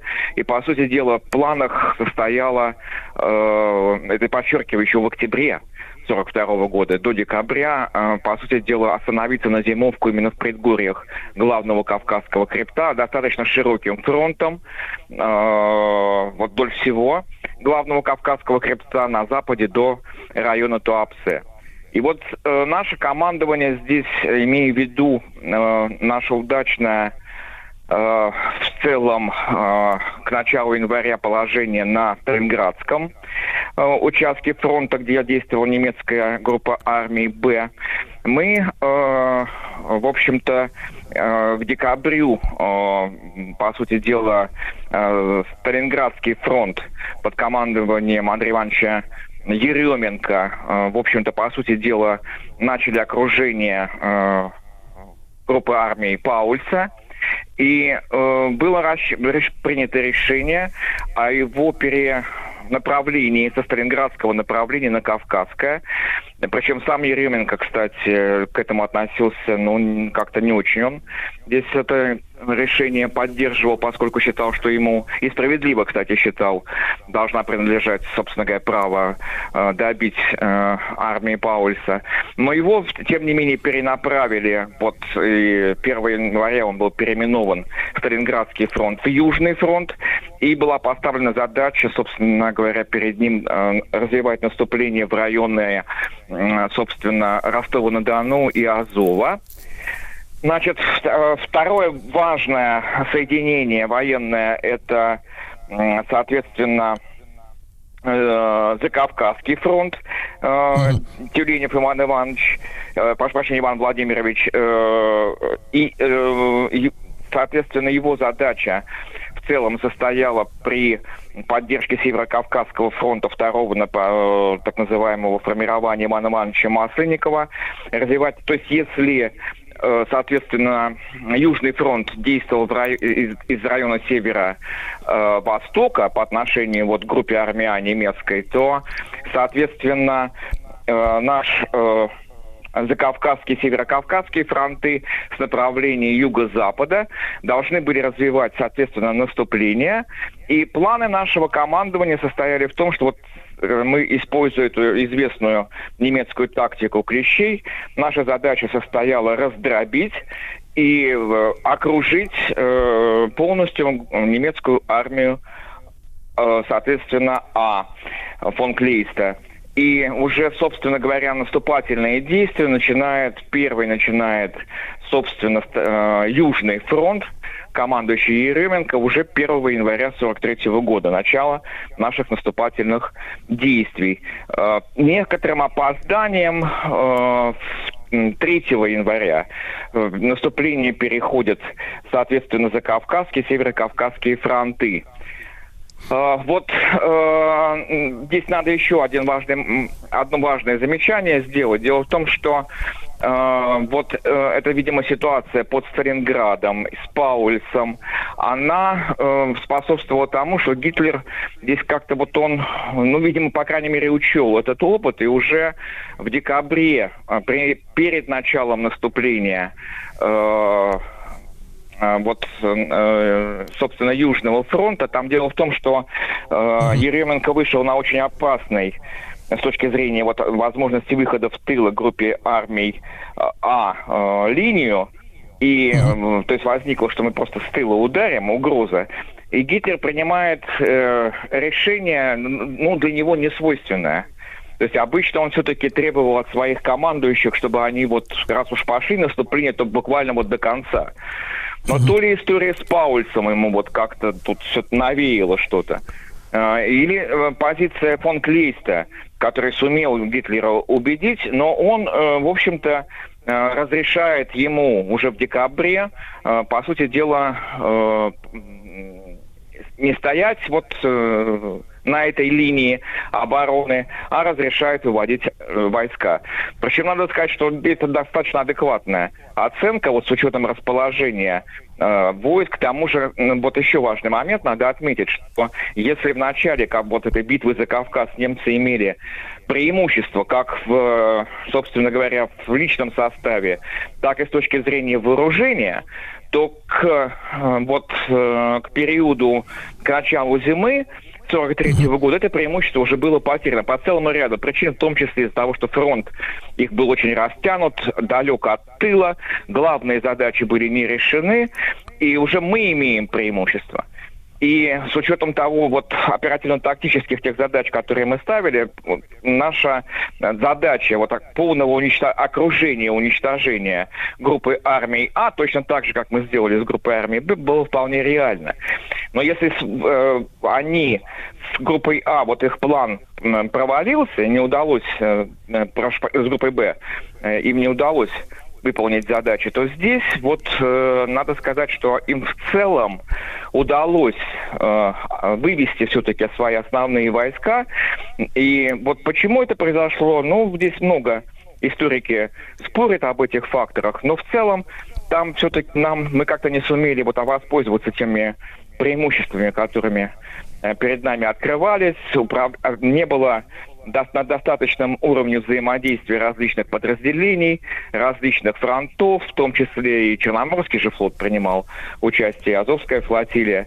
И э, не, грамотное немецкое отступление, сопротивление немецкое, mm-hmm. хотя тоже там у них были очень э, ну, крупные потери, скажем, когда они с перевалов э, кавказских отступали, то они бросили практически всю свою артиллерию, потому что начался падеж скота, ни лошадей, ни мулов у них уже не было, и нехватка была вот этих вот э, гусеничных таких средств, э, тягачей, Тягачи, полугусеничных, да. вернее, им просто не хватало, и артиллерия была тоже ими брошена.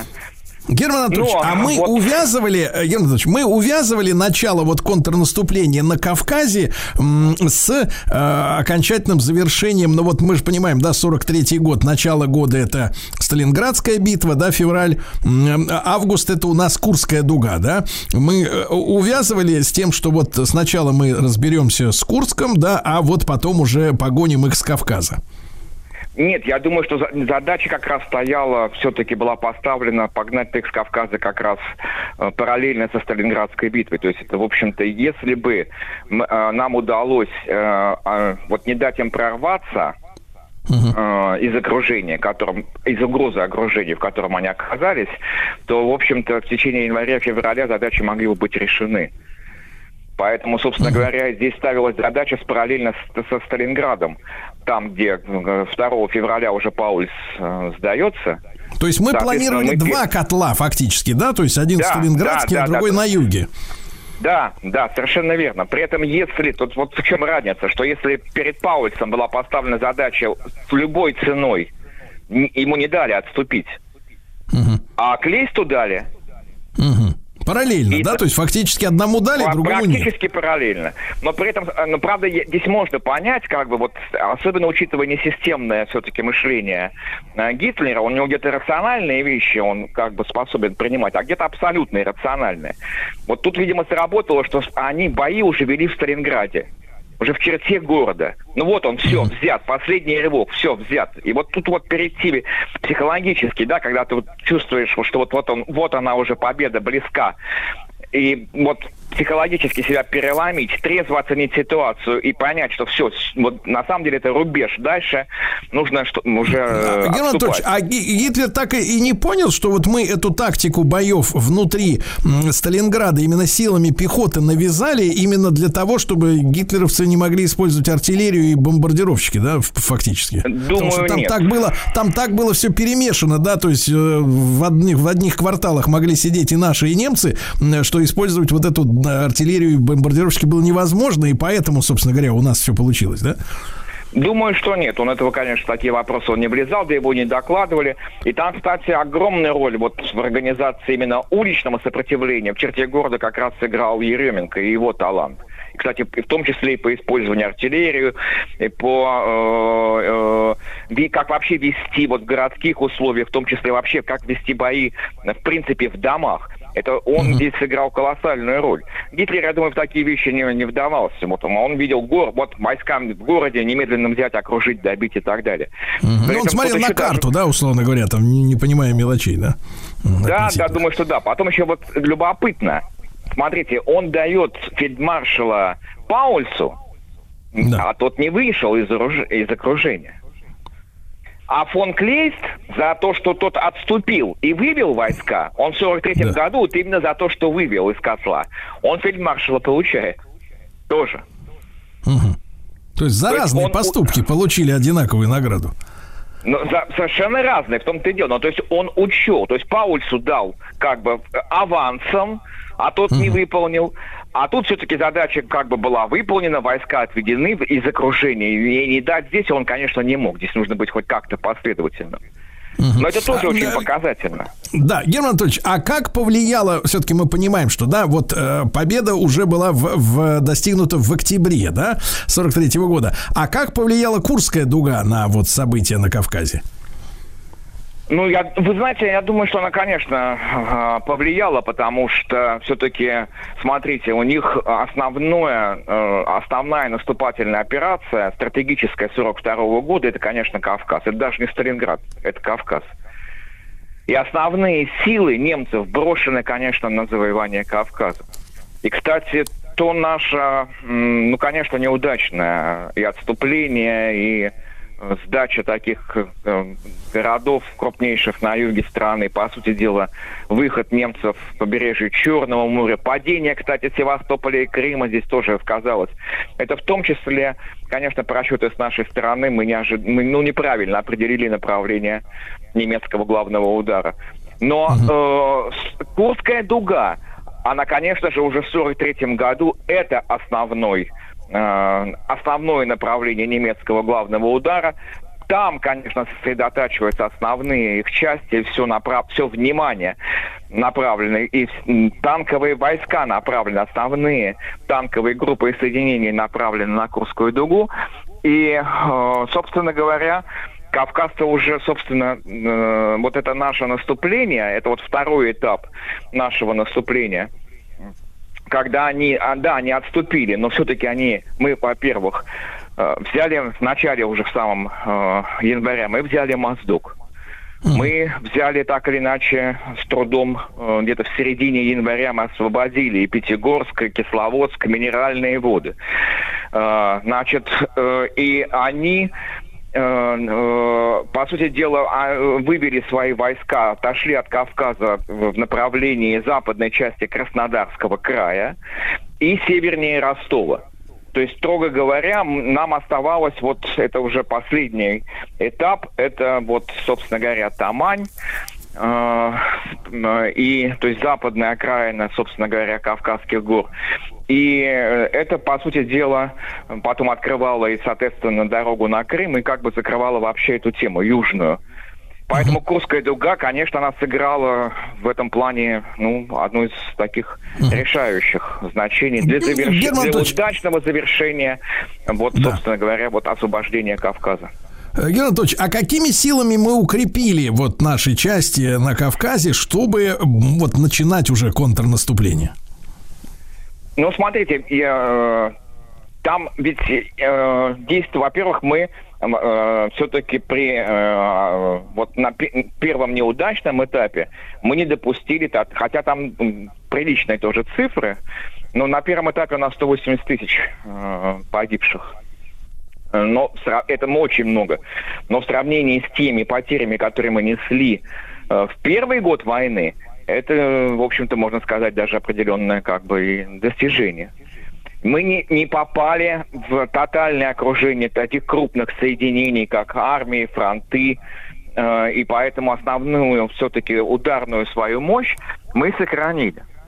Наконец, mm-hmm. удачное действие под Сталинградом, ну, по сути дела, посма- ведь э, в, не завершив э, разгрома армии э, То есть разгрома армии группы «Б», мы переименовываем Сталинградский фронт в Южный, и направляем его, по сути дела, на, э, вот, на Кавказ. Есть, Герман Анатольевич, и короткий, э, короткий вопрос. Правильно ли я понимаю, что несмотря на то, что наши главнокомандующие, да, которые э, вот э, с э, июня 41 года, да, руководили там фронтами, армиями, всеми этими действиями нашими, да, окончили академии там генштаба, они были, так сказать, дипломированные специалисты, но война шла не так, как они, к которой они, собственно говоря, готовились, да, потому что наука-то военная всегда отстает от практики. И фактически вот эта история всегда повторяется. То есть э, готовились к одному, началось другое, и в, в течение именно военных действий люди учатся на практике, и наконец мы видим, что вот это у, у, командное мастерство, оно в 43-м году наконец-то уже достигает вот этого превосходства, да, над немцами, наконец-то начинает. Я думаю, вы уловили вот самую суть, очень верно это отметили. Действительно, ни одна академия, ну, вообще вот ни одно образование образование это одно, даже высшего, высшего совершенно полета и уровня, и реальная практика профессиональной деятельности, в данном случае военная, это все-таки разные вещи. И, и ну, вы верно отметили вот эту черту нашего командования, которое вот, умело учиться да, да, да. Герман Анатольевич, э, Герман Анатольевич Артамонов, профессор кафедры истории России Московского педагогического государственного университета. Наш эфир посвящен 80-летию победы в битве на Кавказе.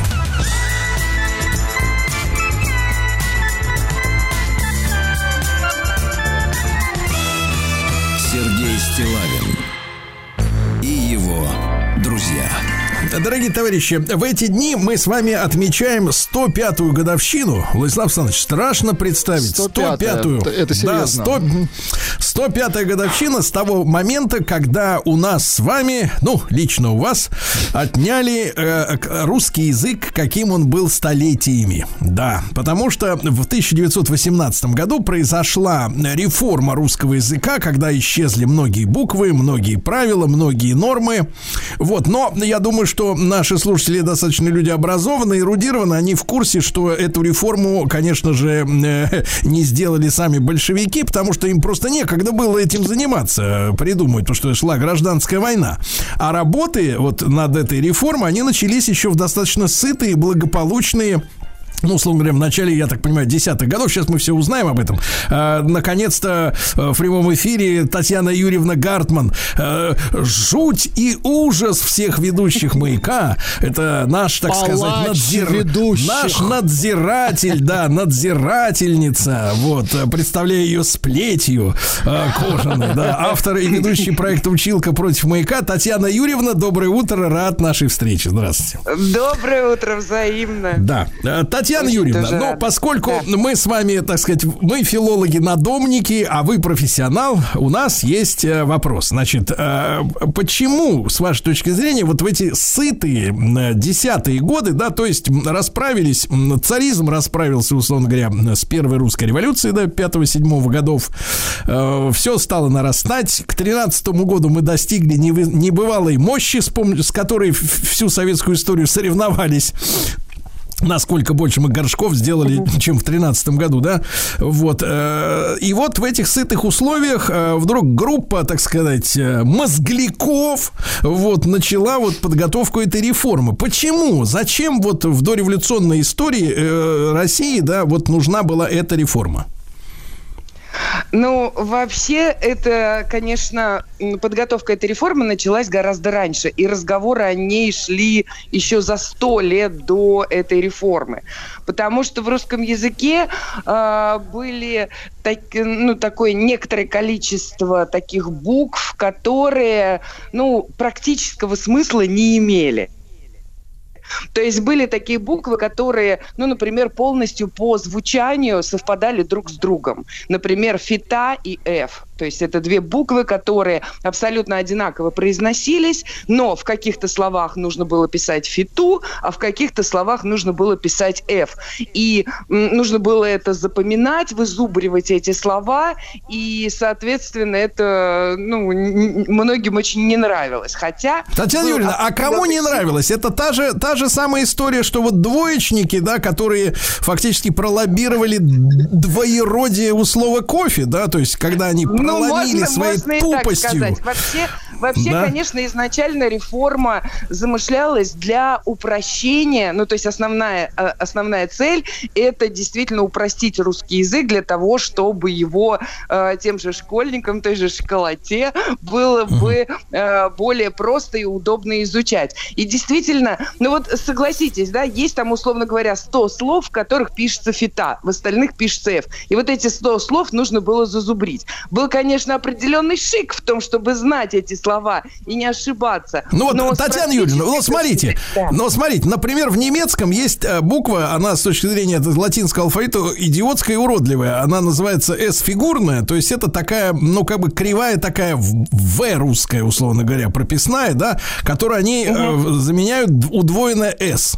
То есть штрассе, например, улица, да, там, ну вот как бы можно написать через вот эту, угу. а угу. можно через удвоенную S. Но ведь это шарм языка, да, вот если мы возьмем, например, французский язык, да, который воспевается всеми, да, что он поэтичный, красивый, ну, посмотрите, далеко ходить не надо, но название машины Рено, ну, пишется же Ренаульт. Все видели, как это пишется. Вообще, это вообще не имеет отношения к звукам вот э, эти буквы.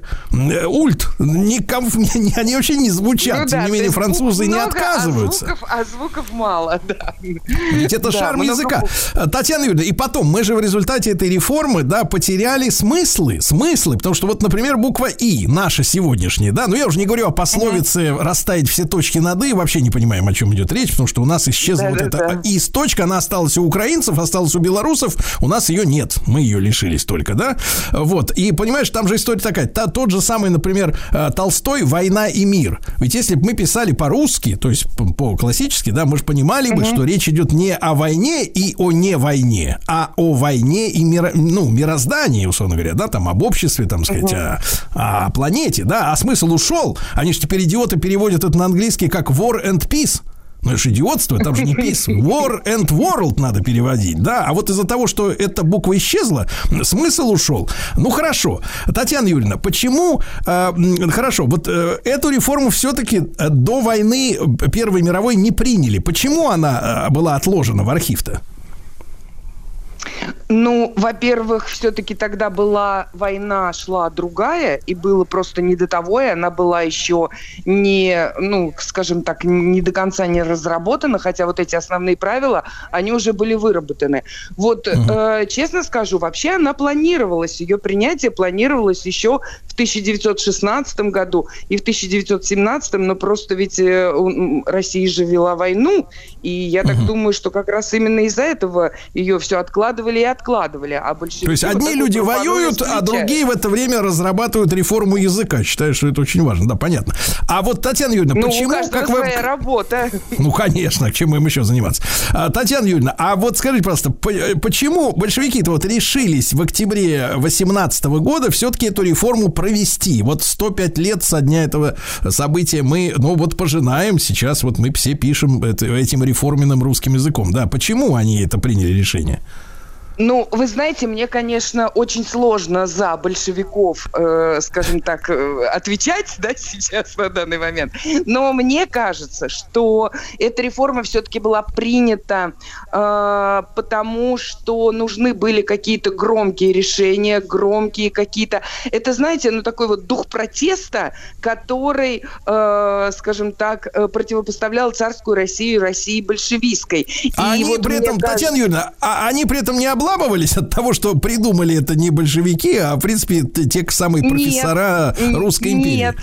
Нет, нет, я думаю, что нет. Я думаю, что э, они, э, ведь смотрите, у этой реформы было большое количество противников, и э, они как раз таким образом, большевики выразили свой протест вот этим противникам, то есть смести с лица земли все старое и дать дорогу новому, пусть даже это новое было создано до большевиков. То есть это именно вот, мне кажется, такой дух протеста и э, рубить с плеча, то есть вот одним указом это все было принято. И ведь когда продал после принятия реформы некоторые газеты, некоторые там еще и издания, они продолжали использовать уже, скажем так, запрещенные буквы, но э, и, и это был дополнительный повод для того, чтобы бороться с этим и вот, ну, так сказать, продолжать протаскивать эту реформу. А к тому же это был шаг все-таки еще к ликвидации безграмотности. Если вспомнить изначальную цель создания этой реформы, э, упрощение школьной программы, упрощение грамотности, черты вообще русского языка, да, и, угу. конечно, эта реформа во многом еще и помогла решить вопрос э, ликвидации безграмотности. Ну, то есть, чем проще язык, тем большим количеством людей он Конечно, подвластен для освоения. Конечно, его изучать, да, тем быстрее люди могут освоить и письменную речь, и э, научиться действительно Татьяна Юрьевна, а если, смотрите, мы с вами еще сегодня доберемся до несостоявшейся реформы 64 -го года, потому что угу. только лишь выбрасывание Хрущева, я так понимаю, из Кремля в эти октябрьские дни 64 -го года спасло нас э, от очередного очередной реформы русского языка, когда, например, дочь, мышь и дрожь, они хотели писать без мягкого знака. И вообще ну пойти вот. по пути украинизации русского языка, потому что в украинском и в белорусском действуют правила как слышишь, так и пишешь, да, там нет вот нашей этой сложности, да, но а, Хрущева вы, вы выкинули из, из, и фактически этим нас спасли от этой реформы. Но хотел перед этим спросить у вас, Татьяна Юрьевна, с вашей точки зрения, вот помимо, ну, традиции, помимо войны и мира, мы что-то действительно, ну, утратили, потеряли из-за вот этой реформы 18 э, года по-настоящему? Ой, вы знаете, трудно очень оценить, э, потому что я не жила в ту эпоху, я не пользовалась тем языком и тем алфавитом, э, но мне кажется, мне кажется, э, да, где-то немножко потеряли вот этот шар. Мне вот, знаете, мне жаль э, более всего, вот знаете какой, э, прилагательные, вот эти вот «ия», окончание «ия», красивые платья. Вот мне почему-то жаль, мне кажется, именно в этих словах есть какой-то, ну, не знаю, романтизм, какая-то красота особая. И, э, ну, то есть здесь э, различались, да, различались прилагательные там э, мужского рода, даже во множественном числе, и женского рода, да, красивые дома, но красивые платья. Вот. А, то есть, то по, есть... По, по, по, по написанию можно было понять род э, в единственном числе, э, Совершенно верно, род. Было слово. Ну, ну хотя, хотя там тоже средний женский род было одинаково, да, то есть... Но тем не менее, Татьяна Юрьевна, итак, ребят, 100, 105 лет реформы нашего русского языка в эти дни. Сергей Стилавин и его друзья. Друзья мои, итак, э, очередной юбилей 105-й э, реформы нашей с вами родной речи. Э, Татьяна Юрьевна Гартман, автор ведущий проекта «Училка против маяка». Вот, она обычно разоблачает наших, всех и меня тоже разоблачает, конечно. А сегодня мы вот разбираемся с русской речью. Татьяна Юрьевна, так вот, эта реформа да. 64-го уже года. Я так наших слушателей, угу. которые я и сам не застал, слава богу. Ну смотри, они что хотели сделать? Убрать мягкий знак там, где он не читается. Ну, вот твердый же убрали в слове дом, например, да? Пишется без твердого знака. Ну, а почему бы и мягкий не убрать, если не читается? Дочь, мышь, вот, пожалуйста, без мягкого. Значит, да, дальше. Э, паенька, не паянька, да, там, па, па, не паинька, а паенька, достоинство, достоинство предлагали писать, да? Вот, угу. дальше что у нас? Черный, желтый, желудь через О через О, да.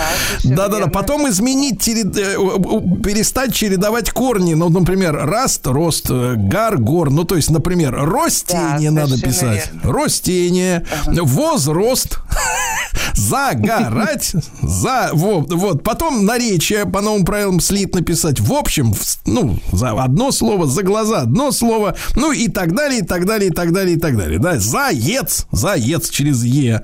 Парашют, жюри через У. Вот тут-то вот что за ухари этим занимались? Вот это эта история. И почему то? А, ну, на самом деле, предпосылки для создания этой реформы были точно такими же. Школьники не справлялись со сложной грамматикой русского языка, невзирая на то, что в 1918 году она была упрощена. Но, тем не менее, э, все равно не справлялись. И эта идея тоже родилась для того, чтобы упростить русский язык, приблизить его к Эм, ну, к, вот как вы говорите, как, как слышу, так и пишу, да, вот к такому принципу э, написания орфографии.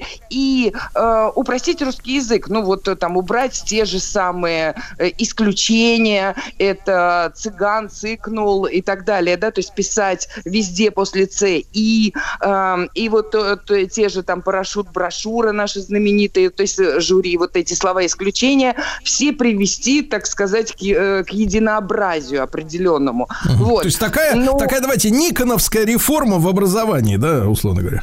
Ну, все можно было и так сказать, наверное. Четко да. все было, чтобы. Четко через О, четко. О, о. Можно, да, да. Татьяна Юрьевна, а Хрущев, а Хрущев, не, нет у вас сведений, он это курировал, то есть ему, ну, правда, у Хрущева было много достижений, но не он их, не он, не он их инициировал, но, условно говоря, при Хрущеве вот обычно говорят, ой, что это вы Хрущева ругаете? При нем человек в космос полетел, как будто разработки этой всей истории начались при Хрущеве только, ага.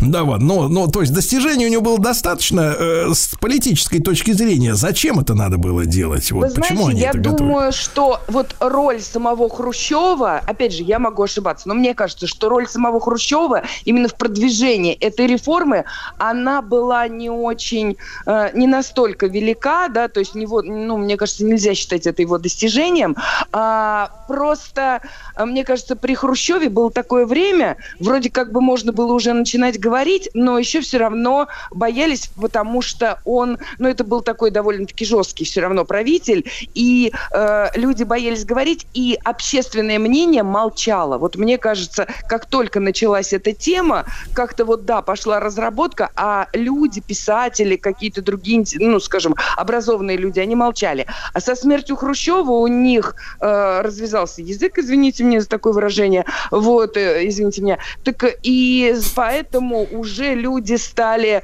э, открыто э, говорить свои аргументы против, открыто выступать, причем люди очень, э, скажем, ну, такие авторитетные, и поэтому, собственно, вот реформа заглохла. Вот. То есть не из-за того, что он ее продвигал, а из-за того, что э, при нем э, не было принято высказываться против. А потом уже, когда вот все а потом сказали, можно, да. все взвесили, ну, ну, когда м, такое временное, э, ну, скажем, временные непонятки по поводу того, кто же правит, жестко правит, не жестко правит, мне кажется, как раз отличное время для того, чтобы высказаться. Татьяна Юрьевна, вот всем. вы работаете же, да, с детишками. Как вот вам кажется, вот э, эта политика уступать тупым, э, да, и как бы вот идти на, на поводу у тех, кому что-то там сложно, да. Кстати, самое интересное, что вот почему-то вот в русский язык они лезут с желанием упростить, а вот в математику не лезут.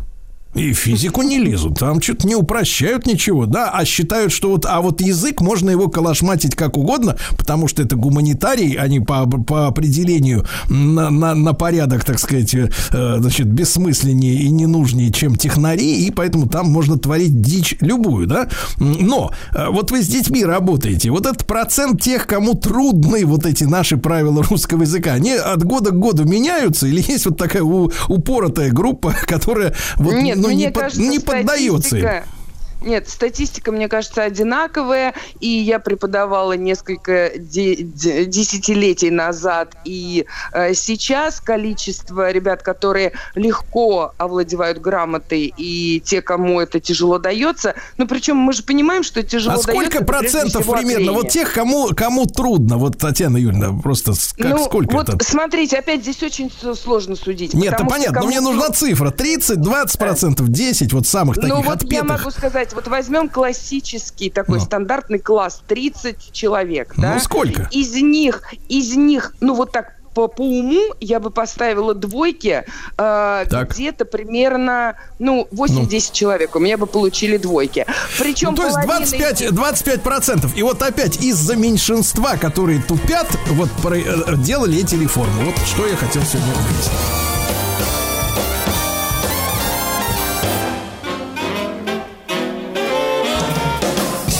Стилавин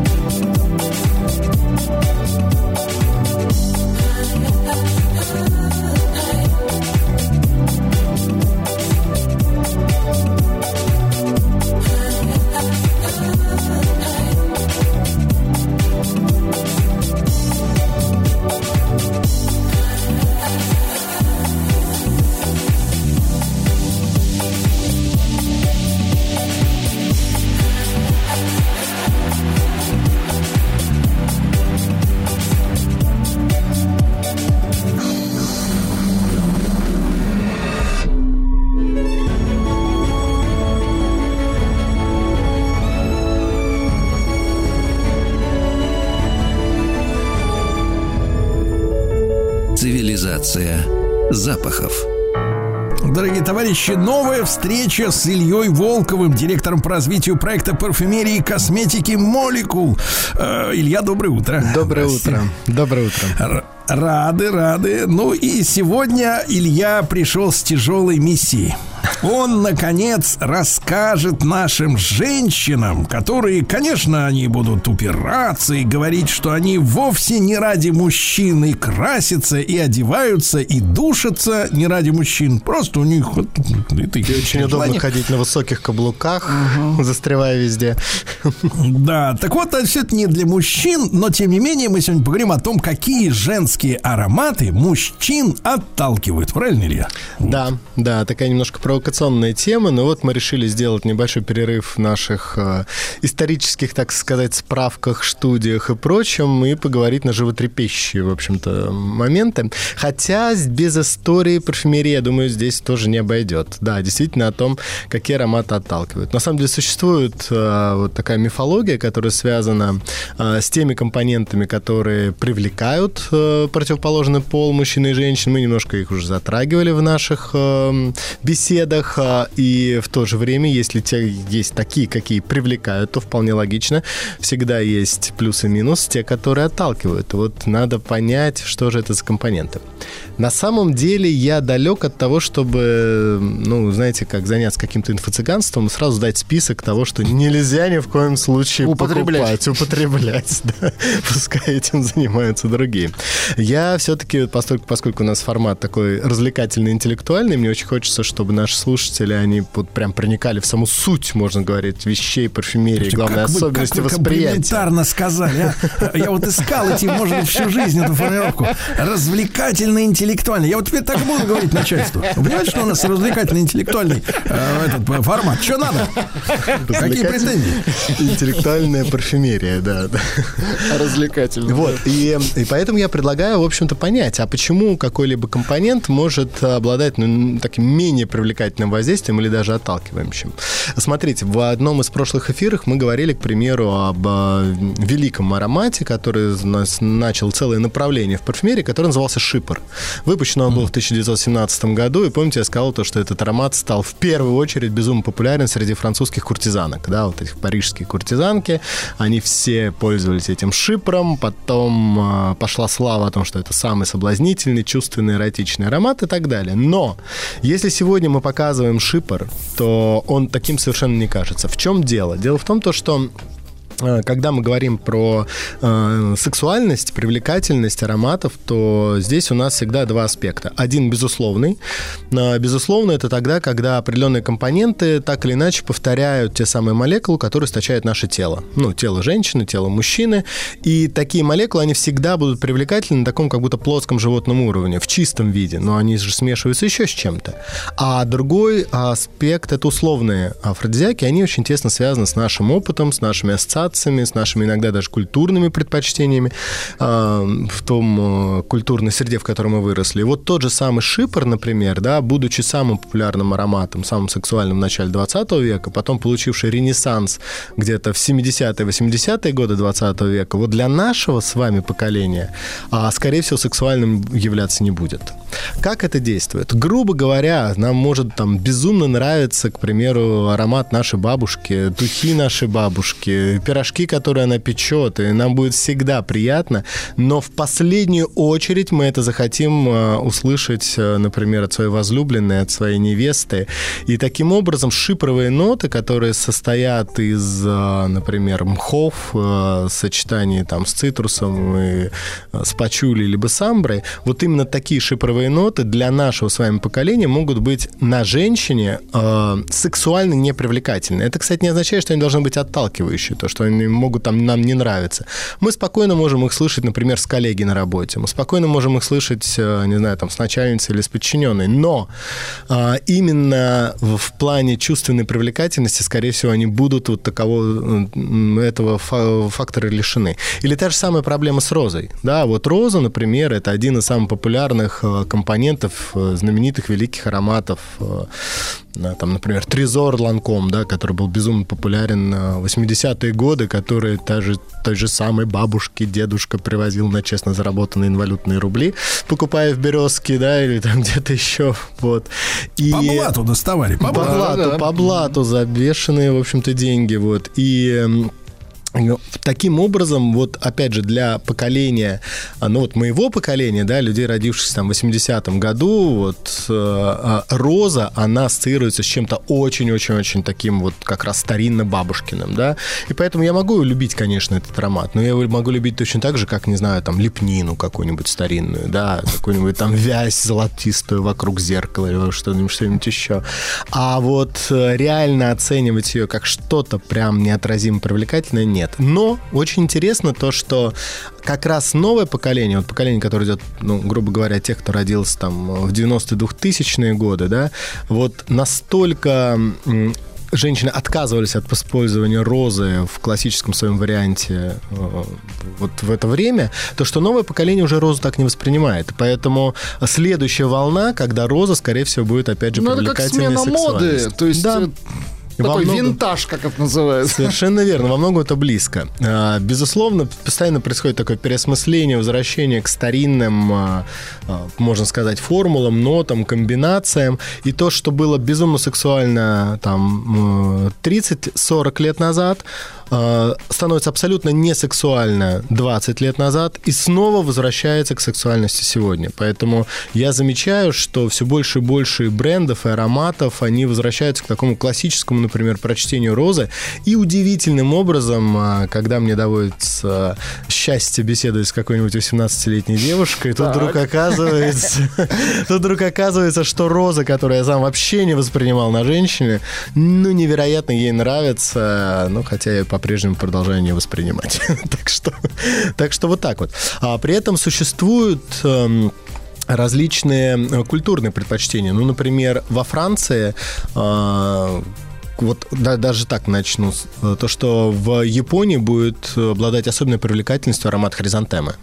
Хризантема, которая является, ну, наверное, тем же, чем пачули для нас, для Европы, таким символом и благосостоятельности, э, да, ну, там, аристократичности, да, и вот э, связанной с этим привлекательностью. Но если вы аромат хризантемы нанесете во Франции, это все. Это э, полный провал, потому что аромат хризантем во Франции можно услышать только где-нибудь в церкви, Илья, на кладбищах и тогда, прочем. да, на кладбище, понимаю. Значит, давайте найдем э, прак- практически, практическую рекомендацию. Вы не хотите заниматься инфо-цыганством, и это ваше право. Вот, но, смотрите, вы сказали, что и- есть циклы, да? Вот, то есть аромат а, кто очень-очень нравится, потом идет пауза, потом опять очень-очень нравится. Совершенно верно. Соответственно, есть проблема между поколениями мужчин и женщин, да, то есть, то есть фазовая проблема. То есть, например, если она, вот как раз, если вы из этого поколения, а она из того, где, например, эта мода уже вернулась, а вы из того, из которого, в который она еще не пришла снова. Очень Э, точно. Какая, длина вот этой волны между поколениями популярности? Ну, вот когда популярен этот аромат, потом он уходит, так сказать, в подполье.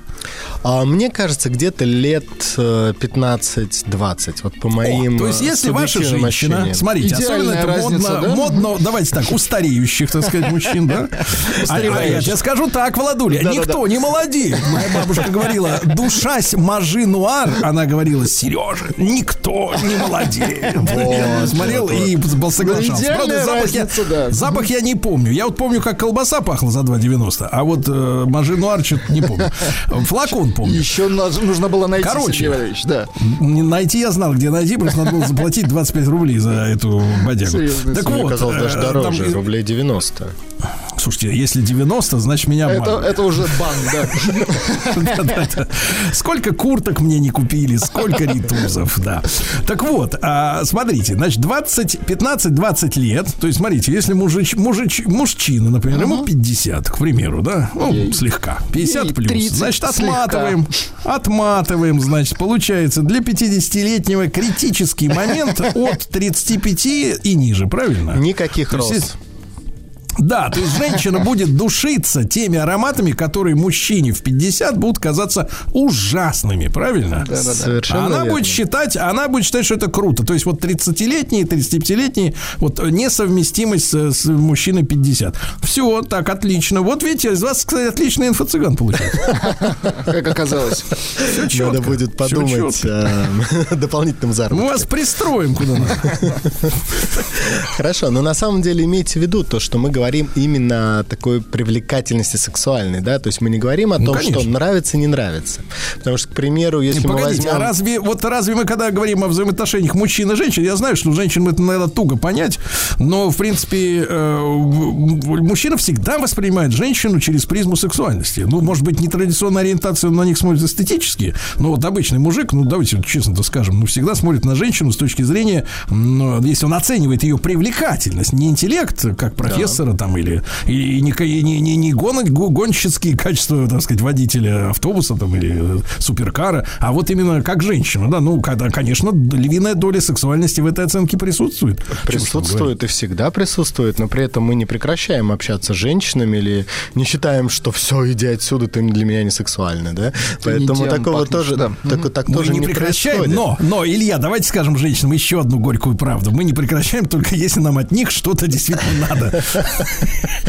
Вот. Потому что когда, когда женщины говорят, ой, вы знаете, мы с этим мужчиной просто дружим, мы просто общаемся, мы просто... Я тебе скажу, девочка, э, что ты заблуждаешься, потому что либо он э, что-то от тебя хочет, например, сказать в какой-то момент, слушай, отдай 100 тысяч вот, да, на зарплату. Либо второй вариант, он ждет, когда ты освободишься, чтобы впрыгнуть на место э, того мужчины, который сейчас у тебя. Два варианта только. Никаких других поводов для дружбы с женщиной, которая нравится, симпатична, не, вообще не существует. Что ли, они набили, забили себе голову каким-то, каким-то мусором информационным, инфо-цыганским. Во, во, да.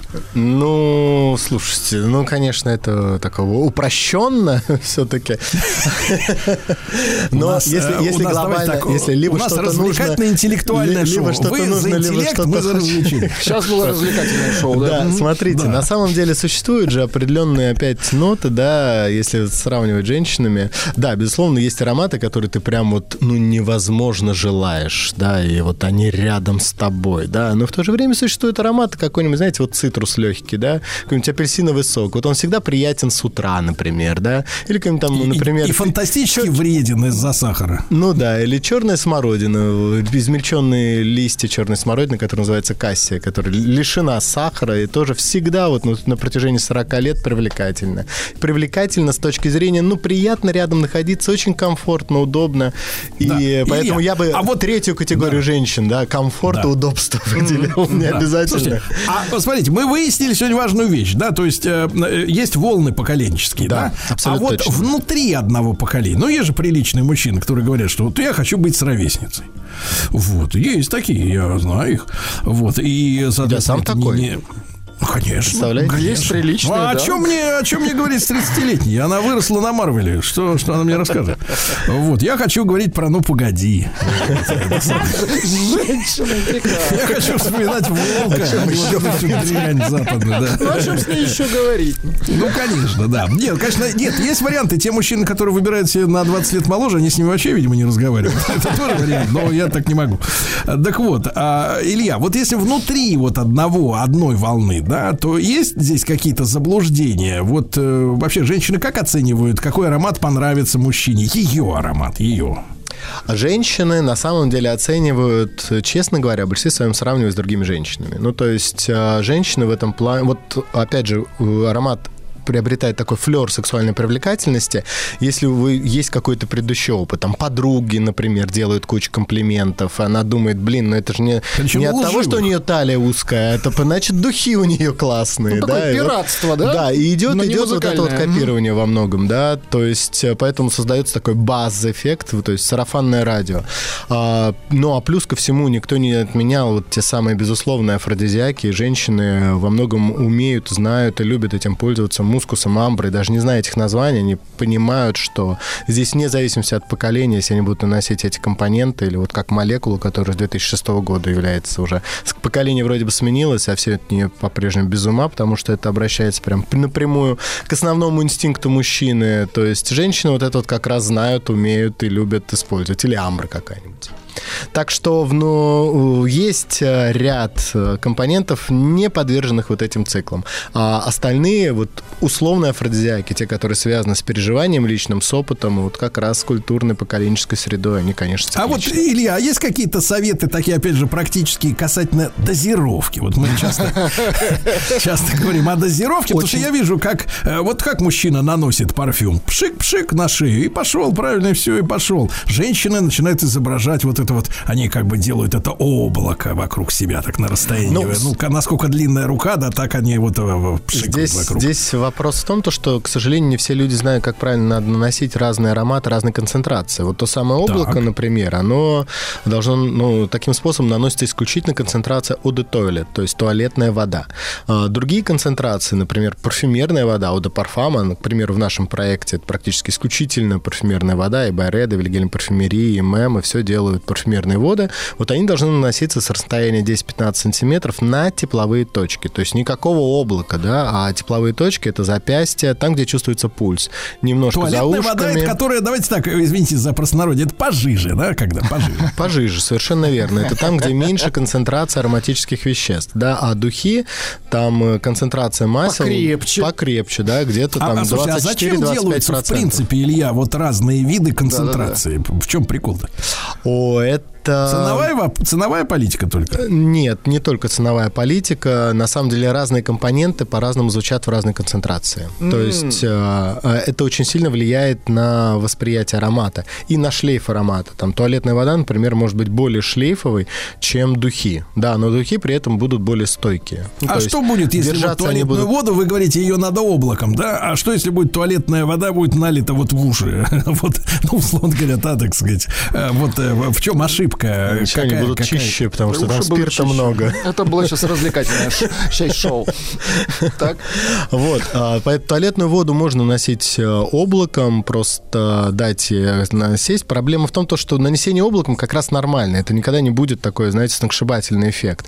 Проблема в том, что после нанесения облаком еще усиливают, да, нанося еще дополнительным облаком. До заливка. До заливка, да. То есть такого, конечно, лучше, лучше, не, лучше не допускать.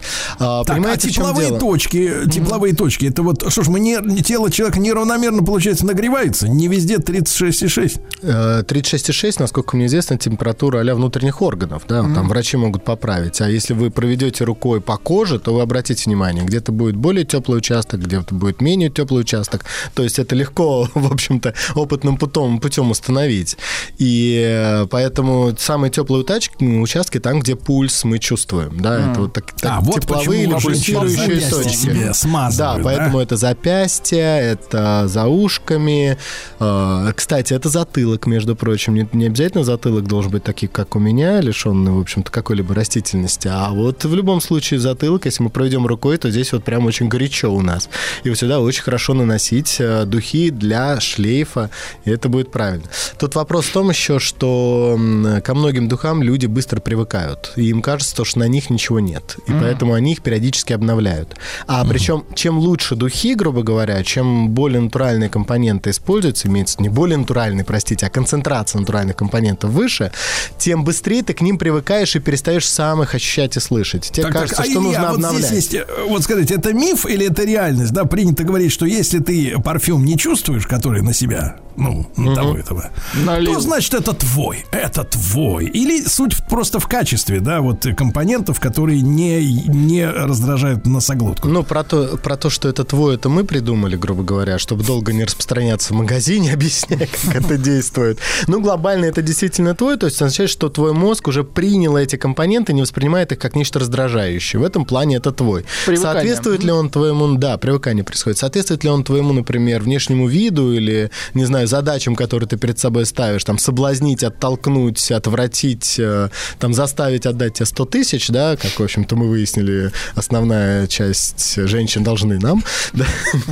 Вот, это может быть не соответствовать, но Нет, нет, Илья, и 100 тысяч это минимальная плата. Это я Что? понимаю. Это старт. с каждой по 100. Да, да, друзья мои, Илья Волков, директор по развитию проекта парфюмерии и косметики молекул в нашем проекте «Цивилизация запахов». Спасибо большое. Хорошо.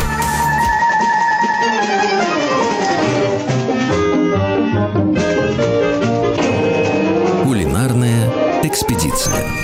Дорогие товарищи, отправляемся сегодня в кулинарную экспедицию, чтобы познать кухню Бурятии. И наш ЗИЦ-председатель Леонид Владимирович Гелиптерман, вот он уже во главе локомотива, президент Международного эногастрономического центра, председатель комитета по гастрономическому туризму Российского союза туриндустрии. С нами Леонид Владимирович, доброе утро.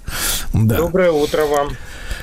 Конечно, конечно. Ну и сегодня мы э, окажемся благодаря вам в Бурятии, по крайней мере, мысленно, да. И э, с нами ведь сегодня, помимо Леонида Владимировича, э, Алдар Джангарович Даржиев, э, министр туризма Республики Бурятия. Да, Алдар Джангарович, доброе утро, добрый день.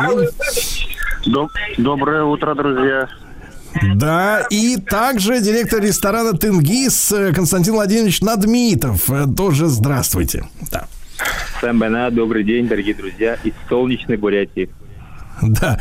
Леонид Владимирович, ну, вы знаете, вот, э, как говорится, я вот лично очарован бурятской кухней. С чего начнем? Ну, с вашего очарования и начнем. Чем вы очарованы? Я вот, вы знаете, как-то попал в ресторан бурятской кухни, правда, в Иркутске. Вот, но надеюсь, там все было по-настоящему, да. И, конечно, я был очарован э, объемом. Вот, то есть э, объемом все как полагается. И, конечно, бузы. Это просто, просто сказка. Бузы это сказка. Готов есть каждый день. Вот. Ну, я, я вас понимаю. Э, Ну, в Бурятии э, бузы – это продукт, э, он культовый. И по форме бузы, если вы обратили внимание, напоминают юрту. Если вот представить архитектуру. И бузы – это не просто блюдо, это блюдо, с которым связано очень много культурологических вещей. И не случайно у буз, у настоящих буз 33 защипа существует. Но я думаю, что про 33 защипа вам э, больше э, наши коллеги из Бурятии скажут. Я же хочу сказать, что бурятская кухня и кухня Бурятии, если мы говорим о Бурятии как о республике многонациональной, то, конечно, это не только много, это просто еще очень вкусно и очень разнообразно. Чаще всего, когда говорят про Бурятию, имеют в виду, что это кухня мясная. Ну, что очевидно, потому что э, предки бурятов, кочевники, занимались скотоводством. Да, то есть это кухня мясная и это кухня молочная. И молочные продукты в Бурятии символически называют белая пища. Но кроме этого, ведь э, нельзя забывать о рыбе, поскольку реки и Байкал, и Омуль, и Хариус, и Сик, и Сазан, и Щука. И нельзя забывать про охоту, которая в тайге, которая тоже дает блюдо в кухню. Нельзя забывать о влиянии, которое принесли туда старообрядцы, например, и вообще русские, э, которые при- пришли в Бурятию. И э, в Бурятии, например, есть так называемые семейские, как их в Бурятии называют. И там вы можете попробовать блюда из столетних русских печей традиционных. И народы Кавказа, которые в Бурятии живут, и евреи очень много. Я как-то был на фестивале э, гастрономические дороги Великого Шелкового пути, и там на площади собрались э, представители разных национальных э, национальностей, которые проживают в Бурятии. Каждый представил в национальных костюмах свою кухню. Это была какая-то феерическая абсолютно картина. Так что, ну, и дикоросы знаменитые бурятские. Я бы сказал, что кухня очень разнообразная, и э, кроме буз и хушуров, ну, безусловно, есть о чем говорить. Леонид Владимирович, ну вот смотрите, наша экспедиция часто э, рассказывает о том, что м, целые э, десанты талантливых шеф-поваров выска- высаживаются там в том или ином регионе, изучают э, те или иные местные продукты, э, формируют э, меню, да, для местных ресторанов, создают целую эстетику, да, целую такую культуру э, местную на, на новом уровне, на современном, да, э, чего раньше в тех регионах не было. Но в Бурятии же все в порядке. Вы видите, вы сами говорите, по- попали лично в феерию. А чем же мы тогда можем Бурятии помочь?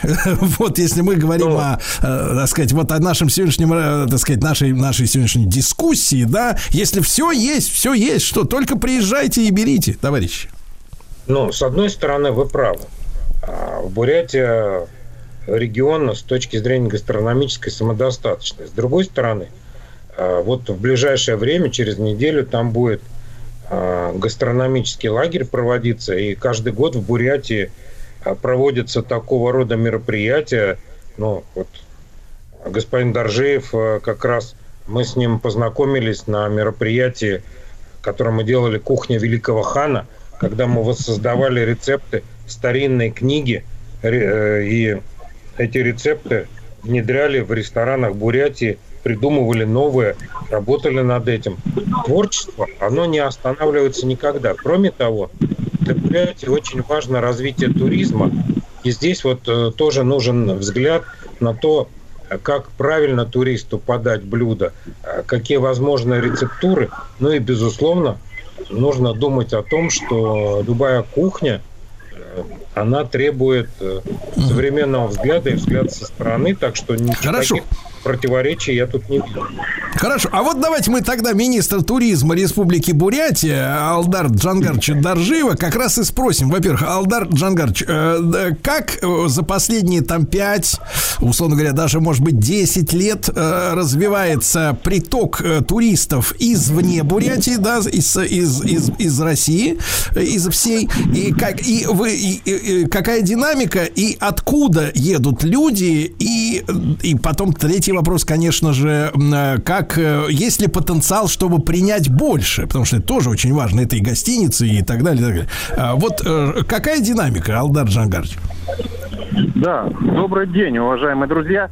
Я в первую очередь хочу выразить огромную благодарность нашему неизменному другу, партнеру Леониду Владимировичу Гелептерману за его неизменную поддержку бурятской гастрономической культуры, продвижение ее на общероссийском, международном уровне. Ну а что касается э, статистики, то я могу сказать, что тенденция к увеличению турпотока в Бурятии продолжается. За первые шесть месяцев 23 года относительно 22 года, за этот же период, сказала, что турпоток увеличился на 70%. Эта тенденция продолжается. А, Туристы к нам в основном едут, конечно же, из наших соседних регионов, Иркутской области, Забайкальского края, а, Красноярска, Новосибирска. Но также много становится туристов и из европейской части России, из Москвы и Санкт-Петербурга. Сейчас вот э, я нахожусь э, в Китае, в провинции Хубэй, в городе Ухань, по проекту «Великий чайный путь». И мы планируем, что в связи с разворотом на восток э, мы будем также принимать туристов из э, Китайской Народной Республики.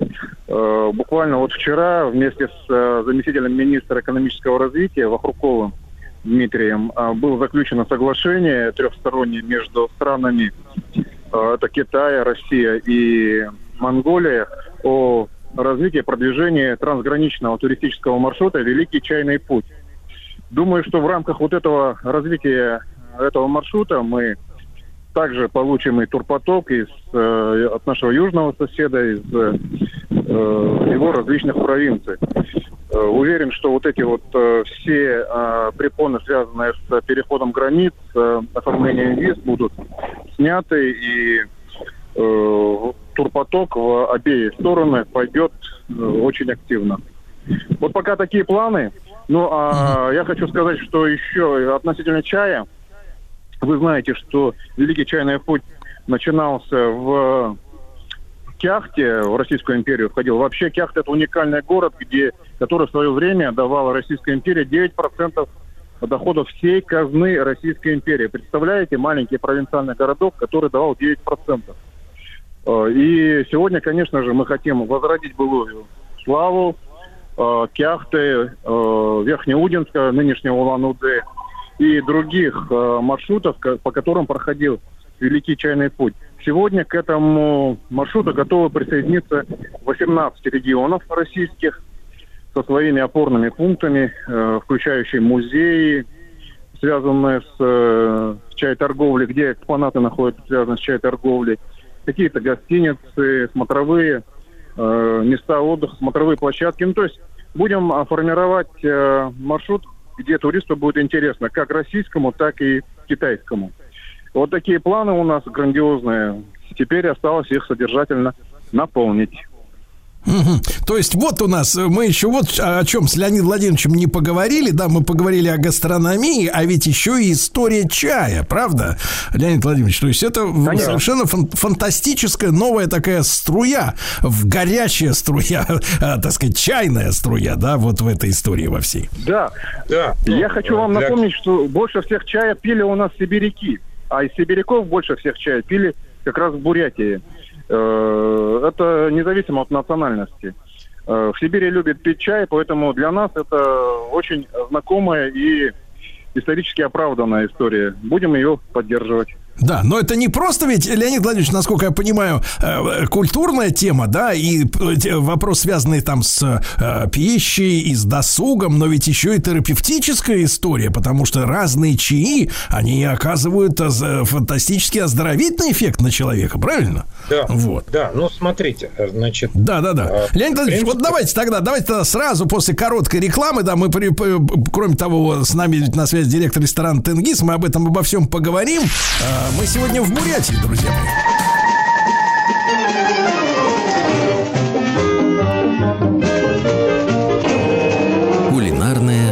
Экспедиция. Дорогие друзья, итак, сегодня мы о кухне Бурятии говорим. Э, Леонид Владимирович Галиптерман с нами, президент Международного эногастрономического центра и наши дорогие бурятские гости, да. И вот, Леонид Владимирович, вопрос ведь в следующем заключается. Мы когда говорим, э, я тут недавно в Хабаровском принимал участие в туристическом втором уже форуме, да, и в том числе есть там планы объединить весь Дальний Восток, включая Бурятию в единый такой пакет, да, туристический, когда люди могли бы не в отдельные части там летать, условно говоря, в Владивосток или в Хабаровск или на Камчатку, а чтобы сразу вот пакетом объехать э, все эти наши замечательные и э, ну, э, прекрасные регионы, да. Вот, но, а, значит, какая история? Мужчина, конечно, вот, например, я по себе сужу, да, мне очень интересно отправиться, например, в Бурятию, да, и там предаться вот этому, понимаете ли, вот этому всему изобилию кухни, да, и так далее. А женщины, которые у нас любят следить за фигурой, они говорят, а вот нам бы, конечно, конечно, вот подлечиться бы там, да, немножко сбавить вес наоборот. Они, конечно, бузы-то тоже э, тайно любят есть, но вот говорят, что это, очень жирно, это мясо, нам чуть полегче. А вот если мы их заманим туда, например, чая, терапии, чтобы она родная такая недельку попила бы чаев-то всяких разных на травах, на хитрых, да, и оздоровилась бы. Вот это в комплексе надо брать, чтобы учитывать и мужчин, и женщин, которые хотят отправиться в поездку. Правильно я рассуждаю, Леонид Владимирович? Ну, на самом деле, э, Бурятия вам совершенно точно, я имею в виду вам с точки зрения э, женского сопровождения, она может предложить э, удивительные вещи. Во-первых, Бурятия единственный сертифицированный в России есть центр восточной медицины, в котором в том числе есть центр голодания. Так что э, очень эффективно, как говорят женщины, работает. Так что, пожалуйста, это вообще без вопросов Бурятия может сделать и уникально. А если говорить о чае, то он появился в Бурятии примерно в начале 17 века в результате торгового обмена с Китаем. И там пьют чай и черный, и зеленый, плиточный. Пьют его без сахара и пьют его с молоком. Это вот традиционная такая вот тема.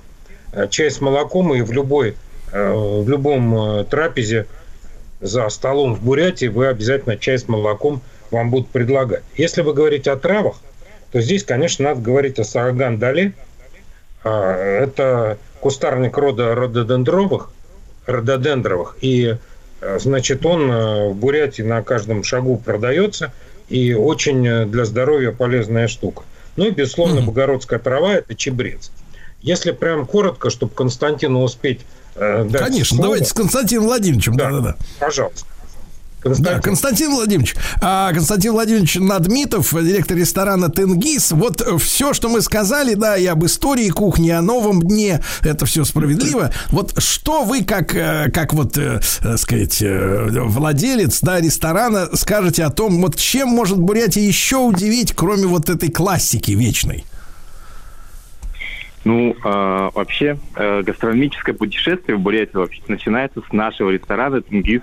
Почему? Потому что э, наше меню очень разнообразное. Э, говоря уже о бузах, бузы у нас представлены очень широко. Более 10 видов буз у нас представлены. Бузы мясные, бузы из баранины, классические бузы, бузы с байкальской рыбой, э, с морепродуктами, овощные бузы, разных размеров, разного цвета, черные бузы у нас есть. Поэтому, Сергей, мы вас приглашаем а, посетить нашу солнечную республику и обязательно приходите в наш ресторан, попробовать наше явство.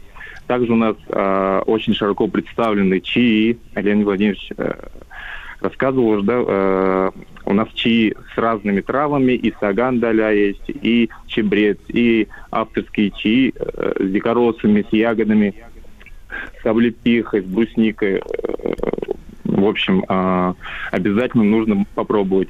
Приглашаем вас. Леонид Владимирович, ну, мне кажется, Константин Владимирович скромничает, да? Вот э, чем действительно может удивить-то нас вот э, такие места, как Тенгиз?